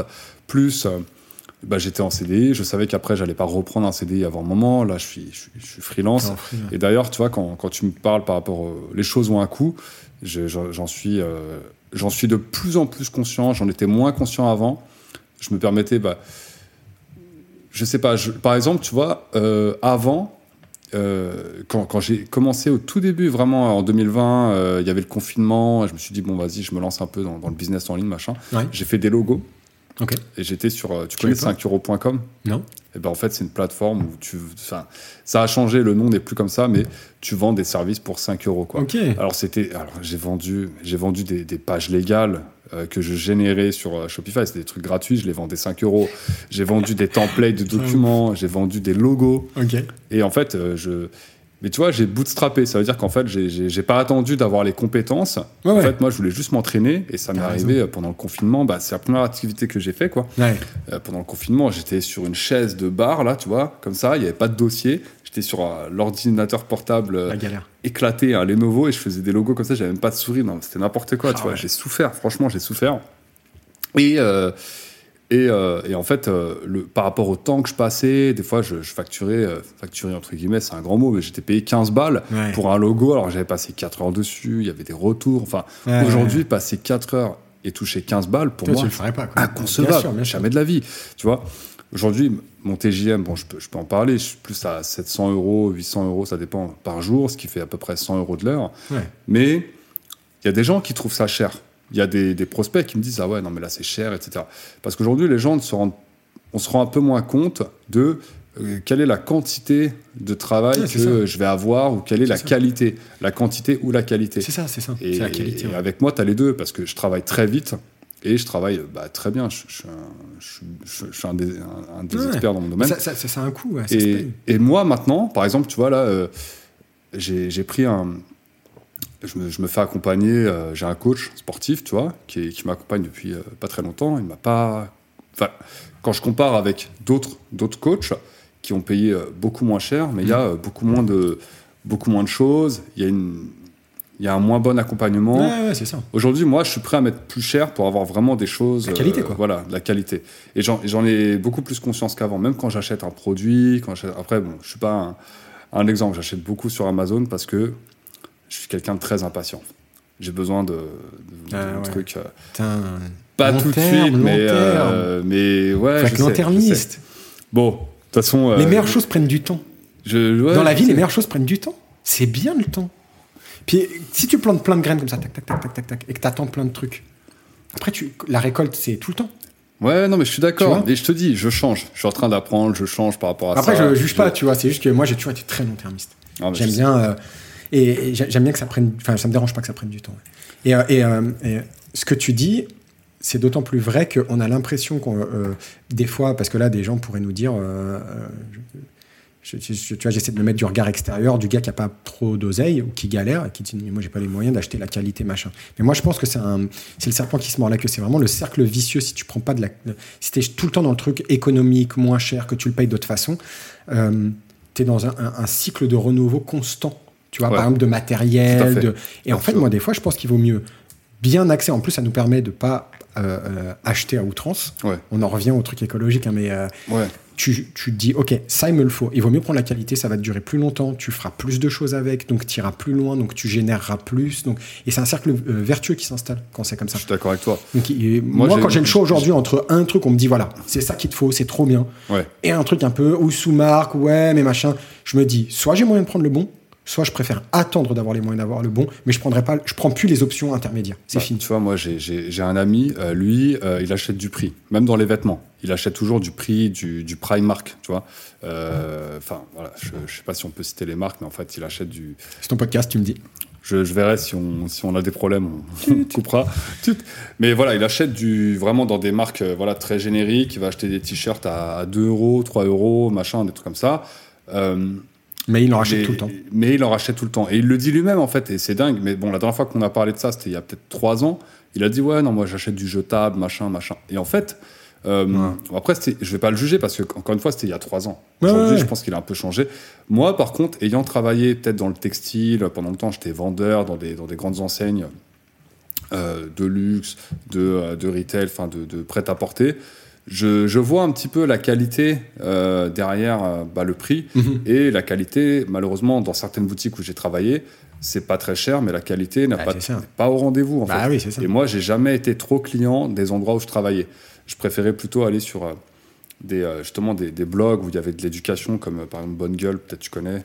Euh, c'est un super blog qui, qui, parlait d'éducation vestimentaire masculine, où il te trouvait, il te dénichait en fait justement des pièces dans certaines boutiques, pas hmm. avec des grandes enseignes, machin, écran, pub, machin, non, non, non, mais voilà, issu de fabrication bah, au Portugal, où là-bas ça, ça, fabrique des, des bons vêtements, hmm. par exemple il y a une marque commune de Paris qui, euh, qui fabrique euh, au, Portugal. Voilà, que ça reste quand même, bon, c'est pas made in France, mais ça reste Europe et ça reste surtout de la qualité. C'est-à-dire que les chaussures, déjà, j'ai jamais mis euh, moins de 300 euros dans une bonne paire de chaussures parce que les chaussures, pour moi, c'est un truc que tu dois pas changer tout le temps, tu vois. Alors que je, sais que pour des, certaines personnes. Ouais, c'est le jetable, quoi. Voilà, mais pourtant, je précise que quand j'achetais des chaussures à 300 euros, j'avais pas du tout les moyens euh, comme aujourd'hui où je peux un peu me permettre d'avoir entre guillemets du choix et j'en suis totalement conscient. Mais déjà à, à ce moment-là, en fait, je voulais pas acheter une paire de chaussures pour la garder un an. J'ai un manteau là qui date euh, de, je crois que ça fait, j'ai un, un, un, un, caban je l'ai depuis 8 ans. Ah je l'ai acheté 800 balles, tu vois. Ah bah c'est ça. Et euh, alors qu'un un, caban, ça coûte 100, 150 balles à. De toute façon, on va revenir, moi je pense à ça. Comme je te disais tout à l'heure, hein, comme on est limité dans les ressources, dans tout, il y a un moment, on va revenir à. Tu prends de la qualité qui dure. C'est ça. Quitte à devoir y mettre. Euh, J'ai envie de parler un peu de. On avait commencé à en, en parler euh, vite fait au tout début. pourquoi, voilà, le, le t'es sur scène. Mhm. Ah oui. tu es sur scène, tu t'exposes. Tu, tu, on peut pas dire que tu n'as pas de charisme hein, quand tu es, voilà, es, là, t'envoies et tout. Machin. tu, veux en, tu, je vous invite vraiment à regarder ce que, ce que Clyde fait, parce que moi, en tout cas, moi, je suis devenu fan. Hein, franchement, je vais pas mentir. Hein. c'est pas parce que tu es mon pote, hein, mais vraiment. Voilà, c'est marrant parce que quand je t'ai revu, j'ai redécouvert euh, bah, l'ami, l'artiste, et, euh, et, en fait, euh, ouais, je kiffe, tu vois, franchement, voilà. Et Qu'est-ce qui te semble contradictoire dans la démarche J'étais étonné. Mais pourquoi il n'y a pas plus de vues sur TikTok? Pourquoi il n'y a pas plus de contenu En fait, même pas plus de vues. Pourquoi il n'y a pas plus de contenu? Je m'attendais à ce que tu aies une chaîne YouTube. Je m'attendais à ce que tu aies. J'ai une chaîne YouTube, mais euh, c'est vrai qu'on la développe pas beaucoup. Quoi. Voilà, ouais. c'est ça. Alors, mais euh, pourquoi? Déjà. Et après, on va. Il y a plusieurs euh, raisons à ça. la première, c'est que en toute objectivité, je le dis, on parlait de l'ego tout à l'heure, je suis pas doué là-dedans. Hmm. Alors, Chloé l'est plus que moi, mais quand je vois que le TikTok, notre TikTok qui a le plus marché, c'est un TikTok euh, où en studio, en fait en studio, je te donne toute l'info. En studio, il y a un moment, je voulais faire un son lofi, tu vois, le genre de son un hmm. peu, euh, on dirait que ça sort d'une vieille radio, machin, euh, guitare. Et je suis allé voir, il y a, à l'ICP, vraiment énormément de matos à disposition. Il y a un ampli qui permet de faire ce son-là de guitare et il marchait pas. Donc je suis allé voir le gars qui s'occupait du matos et je lui ai dit voilà, je veux euh, le, le ça s'appelle, et il marche pas. Et, comment je peux faire une guitare Lofi? Et il me sort un paquet de clopes. Mhm. En fait, le paquet de clopes, c'était un ampli, c'est-à-dire qu'il a mis un parleur dedans avec une petite pile, une entrée jack, et le bordel, ça fait un ça fait système D quoi, vraiment. Euh, mais ça marche. Mais ça marche trop bien, ça fait un son de ouf, tu vois. Et moi, j'ai tripé là-dessus, et à l'époque, bah, on faisait du making of de tout, donc il y a une, un bout de vidéo où je dis putain, je vais enregistrer l'album avec ça, euh, tout l'album, tu vois, genre, je tripe. Mais c'est une connerie. C'est genre, ah, il y a un paquet de club, en fait, il y a un ampli. Tu vois Quand t'es derrière, t'essaies de défendre euh, de la musique, du rock français, de l'écologie, tu dis, il y a un paquet de club. Et du coup, c'est ça qui avait le plus de vues. Alors que derrière, tu postes tes processus créatifs, des bouts de tes musiques, de tes clips qu'on s'est galéré à filmer et tout. Hmm. Quand je vois ça, ouais, j'avoue que ça me saoule. Je me dis, non, mais en fait, il faudrait que je fasse que du ça, que du, ah, du paquet de club, en fait, c'est un ampli, plutôt que de me prendre la tête à faire mes tournages et tout. Donc, il y a le fait que j'ai pas trop envie de jouer de ces codes-là, hmm. même s'il faudrait. Euh, je suis pas doué là-dedans. objectivement, je suis pas doué. La différence entre s'exposer dans les réseaux sociaux et être sur scène, c'est que pour moi, être sur scène, c'est une performance. C'est une Mm. performance artistique. Je m'entraîne à jouer de la guitare, je passe vraiment des heures à répéter un mouvement pour que le solo il passe bien, pour que et je délivre une performance artistique. Mm. Les réseaux sociaux, c'est pas de la performance, c'est tu t'exposes toi en fait. Tu montres toi ou ta vie ou ton quotidien. Le quotidien, c'est quoi d'être en studio? Alors Ouais. j'entends que ça en intéresse cer- certains. Mais bien sûr. J'entends, mais tu t'exposes toi où il y a un côté un peu voyeur quoi. C'est du voyeurisme, je, tu vois. Je rêverais de voir les Sur scène. de Et tout, tu vois, de, Ouais, je de comprends. sa vie. Enfin, pas non plus sa vie, euh, je sais pas, quand il est aux toilettes ou je sais pas quoi, mais sa vie, c'est-à-dire ses échecs, ses peurs. C'est ça que les gens aiment, on veut voir en fait. Parce que effectivement, tu le dis toi-même, quand t'es sur scène, t'es parfait. Tu vois ce que je veux dire? Mais, T'es pas parfait, c'est ça qui est bien. mais moi, C'est l'instant, c'est t'es excessif peut-être. Ouais, mais déjà, les gens, déjà, on part avec un biais, c'est qu'on a, on a, on a payé ou alors on s'est déplacé, on a Ouais, eu l'intention ouais, de. sûr. Donc, dans tous les cas, même si c'est éclaté, entre guillemets, on va quand même se dire non, mais c'est c'est top, tu vois. Ouais, ça change ça. hein. Les gens sont de plus en plus exigeants. euh, Ah ouais? Ouais. Même quand c'est gratuit? Euh, ouais. Pas bon. Surtout quand c'est gratuit, tu veux dire. Mais justement, et, mais tu vois, et, en fait, c'est que tu touches pas le même public. Parce Non, que c'est ça. moi, c'est mon avis, et puis on en a déjà parlé, mais là, je- j'en profite pendant le, le podcast, c'est que Ouais. euh, t'as- t'as- t'as strat- la- la- la- le, le type de contenu, là, par exemple, qui, qui a fait beaucoup de vues, c'est parce qu'en fait, et je le sais parce que moi aussi, je suis d'accord avec toi. Moi, quand je fais du contenu, par exemple, très technique, Mhm. regardez, je fais des scénarios de ouf. euh, Ça voilà, intéresse trois personnes et fais, euh, demie. Voilà, ça intéresse pas autant de personnes. Pourquoi? Parce que les gens que ça intéresse, c'est les gens qui ont envie d'apprendre à faire comme moi. Mais c'est ça. Mais, Mais la majorité veulent de l'entertainment. mais la majorité ne veut pas apprendre à faire comme moi. Ils s'intéressent à moi, mais ils veulent pas non Ouais. plus être Moi, j'ai euh, plutôt le l'impression- Lilian, le maker, machin. Les Je mecs, sais tu pas. vois ce que je veux dire ou Moi, j'ai l'impression que c'est plutôt. euh, euh, et et- et c'est- ça, c'est comme un muscle. Plus tu le fais, plus tu l'entraînes, plus il se développe. Les gens, ils n'entraînent pas leur muscle d'apprentissage. Je pense qu'à la base, l'être humain, il est fait pour aimer apprendre, recevoir de l'information. Par contre, on entraîne le muscle de l'entertainment. Ce qu'on veut, c'est être diverti. Bah, Bien sûr, mais tu vas sur Et TikTok donc- pour ça. Bah, bah. Bah, bah, donc, tu mets du contenu qui explique comment faire quand machin. Les gens, ils veulent pas ça. Ils veulent de l'entertainment. Sauf que moi, je veux bien faire de l'entertainment. Bon, dans une certaine mesure et un certain type d'entertainment. Pour moi, faire de la scène, c'est de l'entertainment. Tourner un clip, c'est de l'entertainment. Mais devoir faire un making of packet Non, club, à un moment, ça me lourde. Là, non, mais là, là, t'es parti sur un. C'est vrai que là, t'as pris un extrême. Tu prends un extrême et l'autre. Mais c'est ma vidéo qui fait le plus de vues. Toutes les vidéos qui ont fait le plus de vues, c'est des trucs comme ça. Ou alors on est en coulisses et, euh, et euh, ça, ça t'apprends rien. T'apprends rien. C'est juste Emma qui est tout le temps, c'est euh, notre euh, Et t'as pas une chaîne d'éducation musicale non plus. Tu vois ce que je veux dire? Non, mais t'as Emma qui est notre habilleuse euh, Ouais. scène qui est tout le temps avec nous. Elle filme tout le temps. Ouais. Et une fois, elle filme alors, vous êtes stressé et tout ça. Et euh, du coup, t'as des musiciens qui disent oui. Et moi, je dis un truc genre, euh, je suis Brooke dans One Piece, tu vois. et je fais, oh, oh, oh, j'espère que ce groupe fera de vieux os, tu vois. Non, mais Bon, bah ça, ça marche, tu vois. Oui, Moi, ça me ça fait péter marche. les mains. Non, Sur mais- le coup, c'était drôle. C'était un moment entre nous et tout. Et je comprends que ça puisse être un peu marrant, tu vois. Mais quand je vois que c'est que ça et que du coup, pour que ma chaîne se développe, il faudrait que je poste dans un premier temps que ça, ça me lourde. Non, pas besoin. Moi, je pense pas. En fait, je pense que là, tu as un biais toi-même. Parce que déjà, c'est pas toi qui choisis ce que tu veux. En fait, tu vois, comme tu le dis, c'est Emma, c'est. Bon, elle est là, elle fait ce qu'elle peut, tu vois. Elle essaie de participer au, con- au concert. C'est moi qui décide de mettre ce bout là, par contre. hein. C'est Oui. juste, c'est du making-of qu'elle a filmé elle, quoi, si tu veux. Ouais, mais si par exemple tu vois les choses plutôt, regarde, par exemple, je vais prendre mon exemple. Ouais. Euh, moi aussi, ça me saoule que je vois mes, les, les posts LinkedIn qui marchent le mieux. Des fois, c'est des posts qui font euh, trois lignes, mais juste il y a une belle photo, il y a une punchline, un truc comme ça, tu vois. Et en fait, dans, Entertainment. dans, dans la stratégie de contenu, on appelle ça euh, la stratégie tofu, mofu, bofu. C'est-à-dire, en fait, tu as, du contenu qui va toucher vraiment tout le monde, monsieur, madame, tout le monde, tofu, euh, top of funnel.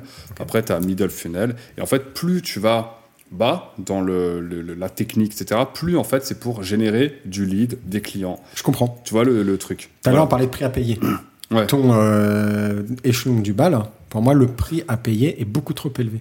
Parce que je fais le jeu des réseaux sociaux avec mon tofu, c'est-à-dire que je crée du contenu, parce qu'on sait aussi qu'aujourd'hui, il y a un impact à créer du contenu. On a l'impression que c'est dématérialisé, que ça n'a pas d'incidence. On crée énormément de contenu poubelle, qu'on pourrait, franchement, tu supprimes ça de, de- de la surface de la Terre, ça ne changera pas grand-chose. Et, et encore une fois, tu le fais à un prix. On en a déjà parlé de ça, donc je, je, Ouais, répéter mais là, voilà, c'est ça.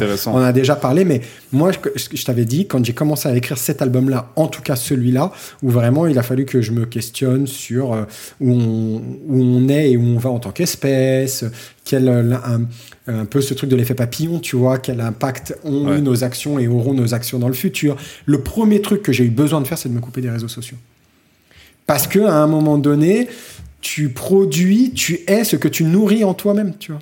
Et si tu scrolles et que tu fais du entertainment et que tu, toi-même tu crées du tofu, du tofu, parce que c'est ça que tu dois faire en majorité, on est d'accord. Tu peux pas faire en majorité du euh, ton échelon 3 là et un tout petit peu de tofu. Tu peux pas faire ça. Ce qu'on est en train de faire là, c'est du tofu. Et pourtant, regarde, ça c'est intéressant. Euh, je sais pas. Pour moi, moi j'ai l'impression de dire des trucs en tout cas. euh, Ah non, mais là, ce qu'on est en train de faire, est-ce que, par exemple, là, ce que tu dis, ça, ça, ça potentiellement, ça peut. En fait, pour toi, ça peut être un. En tout cas, pour moi, moi, là, ce qu'on est en train de faire sur mes réseaux, c'est du tofu. C'est-à-dire qu'en fait, je, je- là, l'idée de ce podcast, c'est bah, de, de, de- de faire de la promo, de, que les gens s'intéressent à moi, ce que je fais, à mon invité. Mais en fait, le, le client lambda, le prospect lambda qui arrive, qui regarde ce podcast, là, t'as vu, on n'a pas du tout parlé de ce que je fais moi. Ouais. Tu vois ce que je veux dire? C'est du tofu. Donc c'est pas là, ça, mais ça va attirer des ah personnes. oui, parce que tu le vois comme ça. Moi, j'allais dire non dans le sens où, je, si je peux isoler des bouts où euh, je parle évidemment, c'est un peu mégalo, mais c'est de mes convictions à moi forcément. Où Je vais isoler des bouts de conviction où moi j'ai la sensation que justement ce format-là nous permet d'aller en profondeur sur les choses. Mais si, bien sûr. Et, euh, et- et, euh, quand je dis euh, il faut s'intéresser à, à- il faut s'approprier les questions écologiques euh, d'un point de vue aussi systémique et du sens commun, etc. J'ai l'impression que c'est pas du Non, tout justement, attends, attends, non, non, non, mais entertainment, de mon point de vue, c'est-à-dire en fait pour le personnage, pour moi, Lilian. Par Oui, contre, mais moi comme Clyde, Ouais, ouais. Là, effectivement, on est carrément, et ça, c'est, mais c'est pour ça que je fais ça, c'est parce que moi, je ne veux pas me mettre en avant. Moi, euh, ça y est, moi, je, je fais des vidéos, moi, je, m'en- je m'en fous, tu vois, j'ai tout Ouais. le temps de me mettre en avant. Mais par contre, euh, ce, que, ce que toi, tu fais là, tu vois, il y a- il y, a une double stratégie un peu. De, de mon côté, moi, c'est du tofu pour moi, pour toi, c'est du mofu, bofu, parce qu'on est clairement dans ce que tu fais, euh, pourquoi tu le fais, euh, Bah, c'est où est-ce qu'on te trouve, etc. Tu vois ce que Ah je veux dire ouais. ou pas Si on avait dû parler pendant une heure de choses un peu futiles, je, je pense que je t'aurais dit, écoute, je suis pas le bon client pour ça, tu vois. Donc j'ai l'impression que euh, Mm. euh, après, tu vois, un peu naïvement, peut-être un peu, euh, je suis peut-être un peu trop idéaliste, mais je me suis dit, tiens, il a envie d'être porteur de certains messages aussi. Bah, bien sûr. Je savais bah, pas que bien c'était juste pour te faire la promotion sur mon dos et que. Ah, bah j'espère qu'on va. Bah, c'est un échange de bons procédés. Mais ce que je veux dire. Mais non, mais blague à part, je pensais vraiment que tu avais envie de te dire, je vais prendre des gens. euh, alors, je parle pas de moi en disant ça, je parle de, de l'idée de ton podcast, mais je vais prendre des gens inspirants pour essayer de Ah, mettre bah oui. en avant des, des valeurs, des Bah, bien choses. sûr, bien sûr, mais il y a- il y, a de ça aussi. Bah, donc ça, c'est plutôt, c'est deep, tu vois, c'est profond, c'est bien. Non, non, non. En fait, ah oui, alors attends, excuse-moi, mais le, le- pour moi, le tofu, mofu, enfin, on n'a peut-être pas la même définition. Moi, euh, quand je dis euh, le, le- le- le- le bas du funnel, c'est vraiment le message qui va se redresser à des prospects, des clients potentiels. Ok. L'idée de ce podcast, c'est pas justement, C'est pas de faire du, ouais, pas la de faire prospection. du- de la prospection ou quoi. Justement, enfin, j'ai pas. Je, je mais tout n'est pas, tout n'est pas business, quoi, tu vois. Non, mais bien sûr, c'est pour ça, ça que qui est bien. C'est Bah, pour ça. Donc pour moi, ça, c'est du contenu, genre, euh, c'est bien d'avoir cette discussion-là, Ouais, voilà. même si on ça. discute trop. Mais, mais, par, mais, par, mais Pas par nous, rapport mais à de toi, mais, mais par rapport à toi, en fait, le truc, c'est que là où je voulais t'emmener, c'est que euh, tu as, euh, et on en a déjà parlé, c'est vrai, mais je pense que tu as fait un album. Voilà, Mhm. c'est ça. Ça sert à quoi de faire un album s'il y a que deux personnes qui, le- qui le Je voient suis d'accord. C'est ça que je veux dire. En Je fait, suis d'accord. Mais tu sais que je suis un long-termiste. Euh, un, premier, un, pro- un projet, c'est trois ans.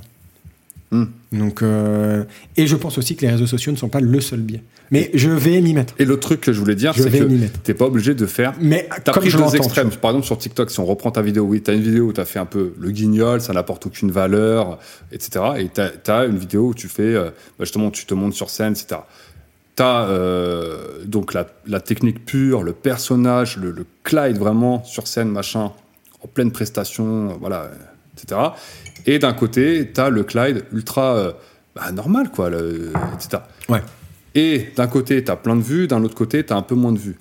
Et donc, toi, ce que, ce que t'es- t'es- tu, tu- tu te dis, bon, bah, en fait, l'objectif, c'est d'avoir plein de vues, donc je dois faire ça. Mais en fait, moi, ce que je t'ai- ce que j'essaie de, de te dire, c'est que non, en fait, il faut pas faire ça pour avoir plein de vues. Le but, c'est pas d'avoir plein de vues. Le but, c'est de faire quelque chose qui, à la fois, toi, tu aimes faire sur les réseaux. Moi, quand je fais du tofu sur les réseaux, je fais quand même ce que j'aime. Quand Oui, je lâche des, bien sûr, je des punchlines avec des photos, Ouais, en fait, je fais pas ça pour en mode ah je vais faire plein de vues parce qu'en Oui, fait oui. ça, ça me traverse c'est spontané je dis vas-y tiens j'ai envie d'en lâcher une comme ça et en fait je pense que à mon avis il y a un format idéal il faut juste je pense que C'est un curseur à placer, c'est ça, c'est Voilà. ça. Il y a un curseur à trouver. Après, tu vois, il y a aussi le fait que pour toi, c'est paradoxal et pour moi, au contraire, ça explique. j'ai un métier d'exposition. Quand je Mm. fais des interviews, quand je fais, euh, euh, quand je suis sur scène, quand je prends des positions et tout ça. Et du coup, j'ai jamais, mais vraiment jamais eu le besoin, mais même ado et tout, de euh, euh, les débuts de Facebook, je postais déjà au début. De toute façon, je n'étais pas inscrit au début. Puis quand j'ai fini Mm. par m'inscrire, je postais rien. Si on remonte encore plus loin, à l'époque des mécènes, j'étais pas du genre à raconter ma vie dans les pseudos. On mettait tous des trucs. Avec des, enfin, c'est même pas des emojis, l'ancêtre de l'emoji. on Ouais, c'est ça, c'est ça. Et tout, ouais, Ouais, et tu mettais des fond, citations et des trucs. sur MSN. Moi, j'étais pas du genre, j'ai jamais été trop du genre à avoir. Skyblog MSN. J'ai jamais eu de. Skyblock, tu vois. Ouais. J'ai jamais eu besoin de mettre euh, ça, c'est mes potes, ça, c'est ma vie. Ça, en Ouais. fait, j'avais déjà un exutoire à ce niveau-là. C'était, euh, j'ai fait de la scène assez tôt, j'ai fait, et donc j'avais déjà moi ce truc-là, tu vois. Hmm, Donc, j'ai pas ce besoin, moi j'ai pas ce truc de dire tiens, si j'ai une bonne punchline, je vais me dire tiens, je vais sortir ça entre tel et tel morceau sur scène, demain j'ai j'ai concert ou j'ai pas ce truc réflexe de tiens, je vais le mettre sur les réseaux quoi, tu vois. Ouais, mais tu vois, comme je te disais tout à l'heure, le fait d'avoir d'être rentré vraiment dans, dans ta musique, etc., moi, ça m'a ça, ça a eu un impact. Là, maintenant, ça j'ai ouais, un ouais. truc. Donc, en fait, cet impact-là, tu pourrais l'avoir si tu arrives justement à toucher plus de monde. Parce que Bien au sûr. début, les gens, oui, ils vont dire Ah, tiens, il est marrant, lui. Ou Ah, tiens, c'est intéressant ce qu'il dit. Puis après, ils vont dire Ah, c'est un artiste. Ah, il a fait un album. Je ah, ce que attends, tu il parle d'écologie. Après, il y Ah, a peut-être le problème aussi d'avoir un point de vue, peut-être que je donne euh, une part trop grande à l'artiste. Et c'est vrai que j'ai quand même un peu ce goût des univers, tu vois. C'est-à-dire, par exemple, moi, euh, euh, je t'en parlais au tout début, là, mais Gorilla, ça m'a- ça- quand c'est sorti, je trouvais ça extraordinaire. Tu sais pas qui est derrière, on s'en doutait un peu, tu vois. Mais, Mm. mais au début, c'était genre qui, est Gorillaz? Et tu as tout un univers. Quand ils avaient sorti l'album, euh, leur deuxième album, Demon Days, Mm. le site. Tu pouvais te balader, c'était fait en flash à l'époque. Moi, tu te rappelles comment je kiffais Flash, tu Ouais. vois. Euh, euh, il me semble que le site était en flash. Tu pouvais te balader dans la maison de- de- des membres du groupe, fictif du coup. Mmh. Ouais, Que Gorilla, ouais. je sais pas si tu vois, mais c'est c'est un faux groupe, c'est fait par un mec qui fait de la BD. Et du coup, tu peux te balader, aller dans la chambre du bassiste et voir c'était quoi ses délires. Lui, il était ouf. glauque. lui- C'était trop bien, tu vois. Et le fait que t'aies pas d'infos sur qui est le mec, qu'il n'y ait pas de coulisses, il n'y ait pas de backstage, et par contre, toutes les apparitions de Gorillaz, Mm. live, clip, promotionnels, c'était dans leur univers. Moi, ça, ça me fait kiffer. Je me dis, putain, il me- Ok. je rentre dans un univers qui, en plus, n'est pas juste un univers, il me raconte quelque chose. Nous, Mm. dans Chloé and Clyde, on essaie vraiment, on, on- on s'est mis dans un délire euh, cyberpunk, Blade Runner, pour le déconstruire. Hmm. Et si je suis trop dans le réel, non seulement je peux pas déconstruire un univers parce que du coup la frontière elle est nette, il y a le fictif et le pas fictif, alors que si tu brouilles la frontière, tu peux t'amuser à déconstruire comme ça, tu sais jamais quand tu es dans le vrai, quand tu es dans le faux. Et, euh, et de toute façon, je déconstruis quoi Puisqu'à un moment donné, je fais, la, je fais le jeu des excès que je dénonce en déconstruisant un univers ultra connecté, tu vois ce que je veux dire. Ouais. Donc c'est pour ça que j'essaie tout le temps de garder une ambiguïté. Alors c'est peut-être une démarche trop artistique, peut-être. Hmm. C'est peut-être trop long. artiste avant tout. Bah, c'est ça mon problème, c'est que j'ai envie, moi, de me dire, j'ai envie de créer de l'artistique avant tout, quitte à sacrifier de la promotion, ouais. ou du business, ou de l'argent. ou- Mais c'est peut-être un temps. Ouais. Mais c'est pour ça que euh, c'est bien aussi de travailler en équipe. Je pense que c'est bien que demain, plus on avance, plus on travaille avec des gens, des gens aussi euh, qui nous disent, tu vois, euh, ça peut être euh, l'attaché de presse, la, la, la, la, hum, pardon, la boîte de com avec qui on travaille, qui remettent un petit peu de temps en temps aussi euh, les curseurs vers euh, la Mm. promo et les réseaux sociaux, tu vois. C'est ça le travail en équipe aussi. C'est euh, après non mais je, je- c'est compliqué parce que les réseaux soit en fait tu vas beaucoup t'investir moi je connais des personnes qui s'investissent beaucoup dans les réseaux C'est chronophage de pas ouf. de résultats. ta vie, quoi. c'est ça et soit au contraire Ah ouais. euh, tu vas euh, t'investir très peu tu vas avoir beaucoup de résultats je pense que c'est un c'est une quête en fait et il faut trouver en fait moi je- moi mon avis sur les réseaux c'est que le plus important c'est de rester vraiment soi-même de pas avoir un Ouais, c'est sûr. personnage euh, Mais d'expérience, tu sais qu'on est obligé de mettre en avant un, un bout. Tu peux pas rester, tu, tu peux pas être qui tu es toi, tu vois. Dans cet échange, échange pardon qu'on a toi et moi, on n'est pas pleinement nous-mêmes. On coupe les caméras déjà inconsciemment, mais il va se passer quelque chose et on Mm. discute. Peut-être que la conversation dé- dévierait sur d'autres choses. Peut-être que par exemple, on a tout le temps dans un fond de notre tête de dire maintenons la conversation dans quelque chose de pertinent ou, ou qui a, Ouais, qu'on a envie, on- que- on a envie d'être entendu, euh, audible, visible. Exactement. bien sûr, ouais, Donc, ouais. moi, d'expérience, je te le dis, on est tout le temps. euh, toute façon, on est des êtres de représentation. où t'as- une caméra devant toi ou quelqu'un, tu, tu peux Mais pas être toi-même, quoi. C'est pas Le regard qui est porté sur toi, déjà, je pense qu'il influe. Mm. euh, C'est impossible de se libérer complètement. On est trop des créatures sociales pour ça. Donc, dans les réseaux sociaux, tu vas le faire aussi. Et puis, tu vas avoir en fond un côté. euh, Sois honnête, tu postes un truc. Tu vas favoriser le truc où tu dis putain, ça, ça, ça a plus de chances. de- moyen, Exactement. quoi. Ouais, ouais, vrai. Au détriment de ton, de ton honnêteté vis-à-vis de toi-même. Mm. C'est Inévitablement. Non, mais c'est vrai, quand, quand, quand tu fais Bah, un je veux pas trahir euh, ça, voilà. C'est mon côté punk. Mais bon, ça, ça, ça, ça viendra. Je pense que Ouais, je vais, tr- je vais déplacer les curseurs, t'as raison. Voilà, il y a un curseur. Après, je dis pas que t'as as tort ou raison, mais je, trouve, je, dis, je dis- je dis que c'est dommage. Voilà, oui, c'est je comprends. le- Et d'ailleurs, c'est pour ça que je, là, actuellement, là, je m'entoure de gens qui placent les curseurs un peu à ma place. Comme ça, moi, je peux rester euh, euh, qui je suis, euh, faire mon faux rebelle des réseaux sociaux et, et être quand même présent dessus, quoi. Alors justement, alors en termes d'outils, tu, tu- tu travailles avec quel outil toi au quotidien Je sais que tu as. Faut que je fasse la promotion de Notion parce que euh, j'ai un pote qui m'a recommandé ça. ça doit être un bon pote alors, franchement. il Ça va, franchement, il est, il est, il est génial. ouais. Il est Mais très pertinent dans ses, dans En termes de. Avant, c'était comment Enfin, tu vois, bon, là, je t'en ai parlé encore, on n'a pas fait un gros travail, machin, mais. Ouais.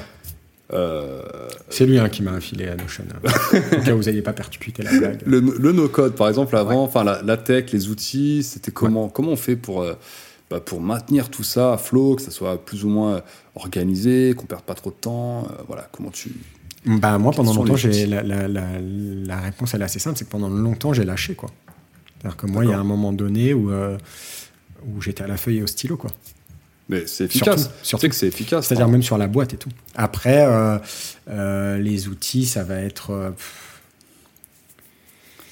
Moi, j'ai Tu- beaucoup tu- fonctionné. Tu euh, peux lâcher des outils genre Excel et tout, on va pas Ah ouais, non, mais je sais, je sais. Non, non, mais c'est carrément ça. Mais j'essaie de, de, de, de schématiser. C'était.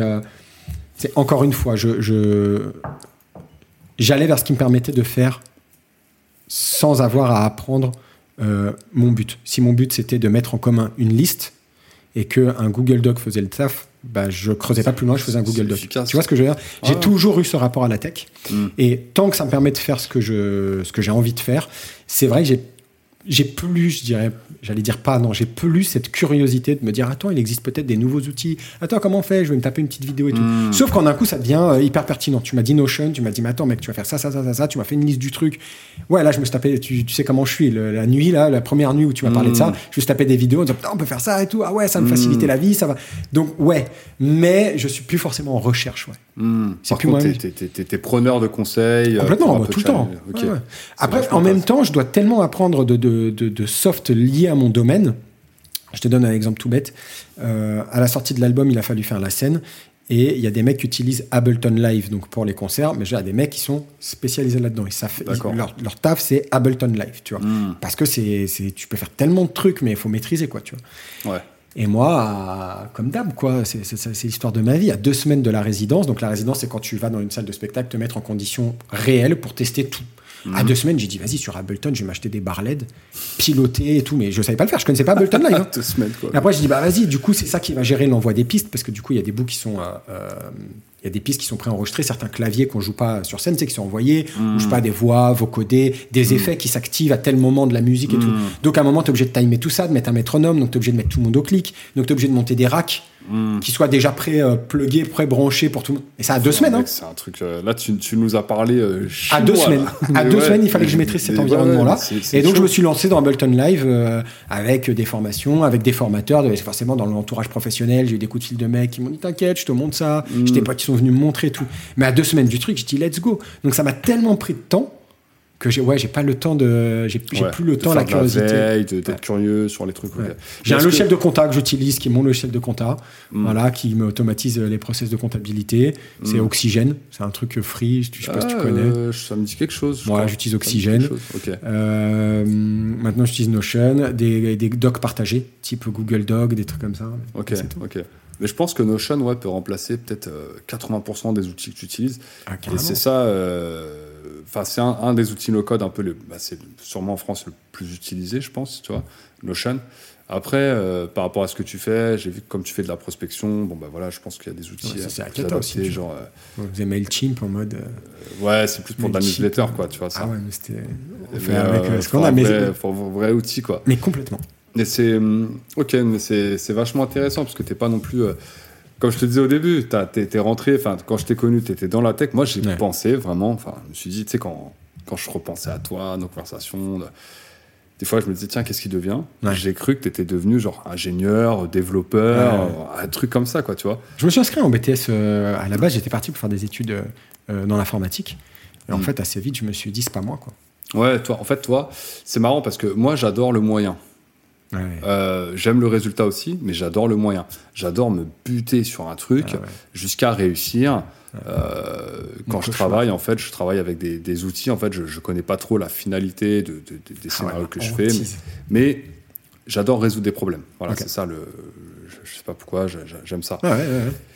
Et euh, par contre, tout ce qui va être euh, le design, voilà, là, c'est joli, ces trucs, ces machins, tu vois, c'est un peu moins. euh, Et d'ailleurs, dans les outils no-code, tu vois, premier outil que j'ai commencé un peu à travailler, c'était un outil qui te permettait de faire des sites internet qui s'appelle Webflow, qui te permettait de faire des sites. Je me suis très vite, euh, très vite parti parce qu'il y a trop de justement euh, de- d'art, tu vois, il faut avoir cette Ah, sensibilité graphique, vois, etc. ouais, ouais.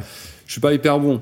Par contre, je suis devenu, euh, euh, bah, de- enfin, je pense, hein, sans prétention, un des meilleurs dans ce que je fais aujourd'hui, dans Make et, et Airtable. Tu sais, je t'en avais parlé. C'est des outils qui permettent de- d'automatiser, euh, ouais. de coller des outils entre eux. Et là, par contre, non, là, j'adore. Parce que là, je, je travaille que avec des données, c'est logique, ça marche, ça marche pas, point barre. Et en fait, il faut juste que tu trouves le truc jusqu'à ce que ça marche, quoi, tu vois. Il faut, il faut. Euh, c'est des profils qui sont. Nos deux profils sont hyper complémentaires en vrai. Ouais, Moi, fou. mon rêve, enfin, ma- situation idéale, c'est quand je travaille avec des gens qui maîtrisent leur sujet, Mm. qui maîtrisent les moyens techniques. Parce qu'après, justement, moi qui n'aime pas ça, je m'appuie sur eux, je leur fais confiance, je leur dis voilà, j'ai tel besoin. Et, euh, et, et lui apporte telle solution. Tu vois. Et je Mhm. pense que c'est hyper complémentaire. Il faut Non, des gens qui soient un peu la tête dans les nuages et qui aient des idées. Et il faut des gens qui aiment euh, mettre en œuvre, quoi, tu vois.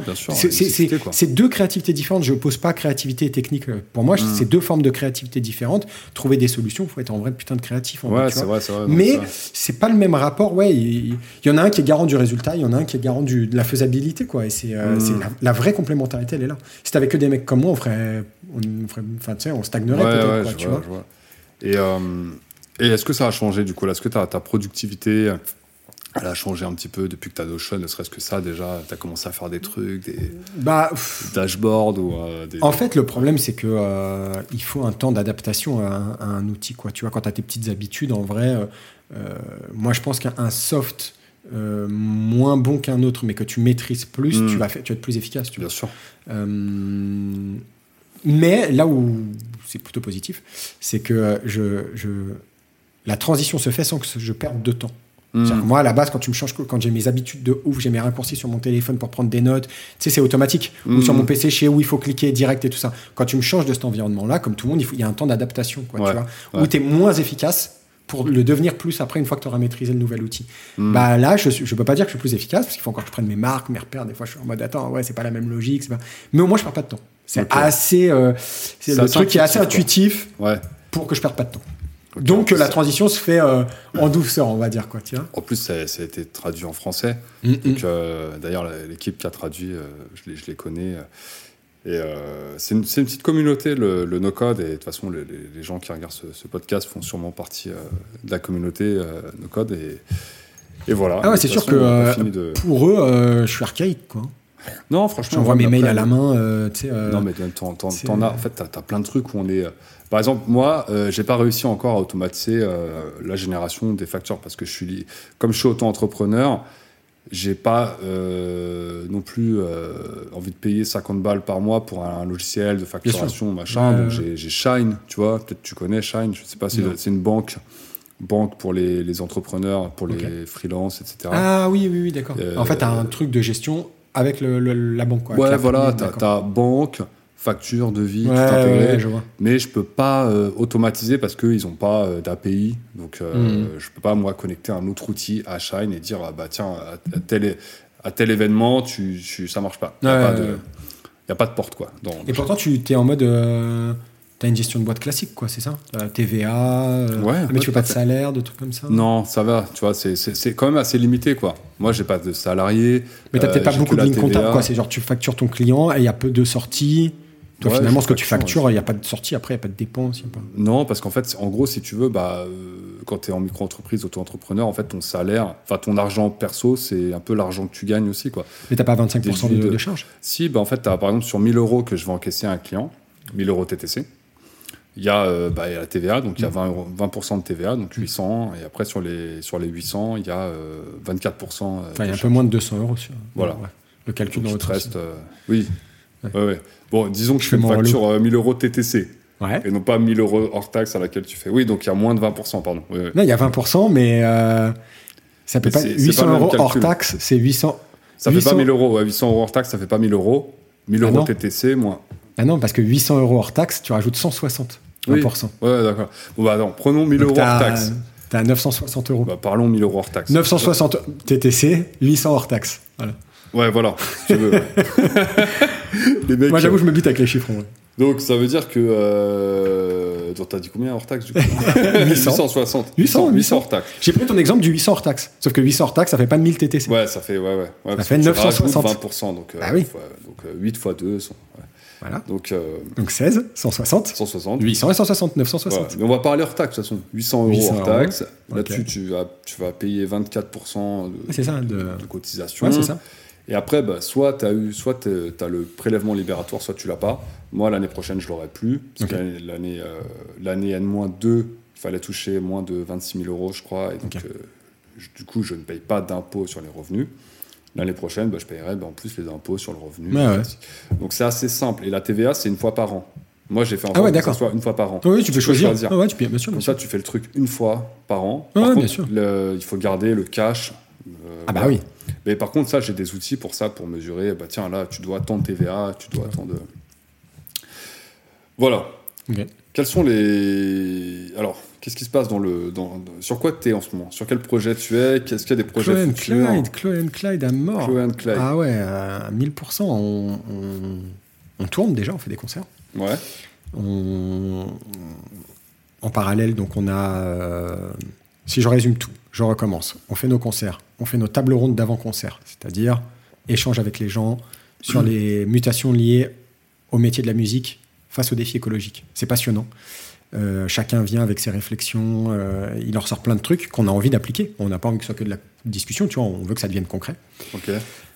On va sortir un nouveau clip, donc on va faire euh, une campagne de com euh, parce qu'on aimerait un clip participatif Ok. Ouais. sur le titre Renaître ou disparaître. L'idée, c'est que là, le dernier clip qu'on a fait, c'est Piratage. Mm. On a montré un peu les, les, les conséquences de nos excès. Notamment je de la société Je vous de vraiment à le regarder parce que vraiment, il est ouf. Bah, Il y en a qui disent que c'est dur. Moi, je peux t'assurer que j'ai sélectionné les bouts les moins hard en vrai. C'est dur, mais euh, ça dépend ouais, de. Où est ton Ça- curseur c'est ça, exactement. Pour certains, j'ai peut-être pas montré assez. Moi, j'ai voulu un truc, euh, j'ai pas voulu du voyeurisme, donc j'ai pas voulu faire du trash pour du trash. Par contre, j'ai voulu montrer une réalité crue, quoi. Et renaître ou disparaître, c'est le pendant. C'est j'ai envie de faire appel aux assos, aux gens, parce qu'il n'y a pas que des assos, aux sociétés. Vraiment, faut pas avoir d'a priori sur qui le fait, de gens qui ont constaté un dysfonctionnement de notre société et qui, en est, qui cherchent à en apporter des solutions. Mm. Tu vois? Ça peut être euh, un mec qui va euh, nettoyer euh, le terrain à côté de chez lui, ça peut être quelqu'un qui privilégie le vélo, ça peut être quelqu'un qui cherche des solutions concrètes à euh, les questions d'énergie, de ressources, de, enfin, voilà. Et donc du coup, parce que le morceau raconte donc renaître disparaître, où on se réinvente, où on disparaît. Mm. On a envie de montrer les deux pendant dans ce clip, donc on fait ça. Euh, c'est un peu tôt pour en parler, mais bon, ça me fait, ça me fait plaisir de le dire dans ton podcast. Allez. On travaille sur des nouveaux titres, donc on va passer euh, bientôt en studio pour enregistrer bah, la suite. hein, des... Moi j'ai encore plein d'idées, donc euh, Ah ouais, Voilà, bah, on de s'il y a passer à du- la- S'il y a du feedback à donner, je... ah bah, avec plaisir, je Je te, je te ferai écouter les maquettes. Ouais. avec plaisir. Et du coup, euh, on va enregistrer des nouveaux titres, et voilà, ouais, c'est Chloé and Clyde à, à 1000%. Quoi. Ok, ça marche. Voilà. Et euh, ok, bah super. Bah voilà, je. J'avais pas d'autres questions en tout cas, j'avais pas d'autres sujets. Il y a un sujet que tu voudrais parler, il y a quelque chose que tu voudrais dire qu'on n'a pas abordé, qu'on. Voilà, Écoute, je trouve qu'on a, on a bien, ouais, on a fait un beau tour bien d'horizon, le truc là. Ouais. J'ai l'impression d'être un peu schizo aussi, au début artiste, après euh, Mais c'est exactement parler ça. euh, Ouais, on a parlé, société, euh, mais- la réalité du métier. euh, Ouais. On a. euh, Il y a peut-être un truc où je voulais parler, mais bon, c'était un peu ouais, le- on voit. tes passions, si t'as. Je sais pas, est-ce que tu joues aux jeux vidéo Est-ce que tu as des, des De trucs comme ça? Ouais, ouais, à mort, à mort. Bah, c'est tout le paradoxe, hein, c'est pour ça que je m'inclus dans les, dans les problèmes et pas dans les solutions. C'est que je fais la morale sur l'énergie, les ressources, les machins, mais ouais, je, je kiffe euh, les jeux vidéo. Bah, tu vois, parce que moi, par exemple, euh, en tant qu'entrepreneur, en fait, les Ouais. jeux vidéo, pour moi, les mangas, enfin, c'est mes deux passions, les jeux vidéo et les mangas. Ok. C'est essentiel parce que sinon, je sais pas si toi ça te fait ça, j'ai toujours une voix dans la tête, tu vois, ça tourne. Ouais, ouais, c'est ouais, ouais. vraiment le, le- la coupure, ouais, le Et loisir. si, si je joue pas, si je lis pas, Ouais, je... c'est pas possible, quoi. ouais. Même quand. Pareil. euh, C'est vraiment, c'est le moment où tu te retrouves un peu et puis tu fais, tu, tu fais taire les questionnements de, euh, ouais. de productivité. On peut pas être que productif. En fait, Moi, des fois, j'ai besoin de me nourrir artistiquement. J'ai besoin d'être un légume, tu Moi, j'ai- besoin de me charger d'émotions. Ouais. les jeux vidéo que, que- auxquels je veux plus jouer maintenant, c'est plutôt les trucs qui me procurent un peu des, des émotions, des sensations. Je joue beaucoup. Euh, bah là, dernièrement, j'ai fini FF16, Ouais. par exemple. Éclaté. pas Mais ouais.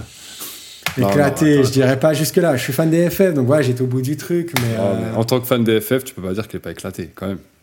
écoute, moi, je suis assez bon public, hein, donc euh, je, je peux pas dire éclaté. Évidemment, j'ai pas pris un pied monstrueux. On va en parler en off après, c'est pas possible. J'ai pas pris un pied monstrueux, mais j'ai pas, je l'ai pas trop éclaté. Je l'ai fini, quoi, tu vois, j'étais au bout. Ouais. Voilà. Là, il y a eu la V2 de. tu de- rejoueras pas. Non.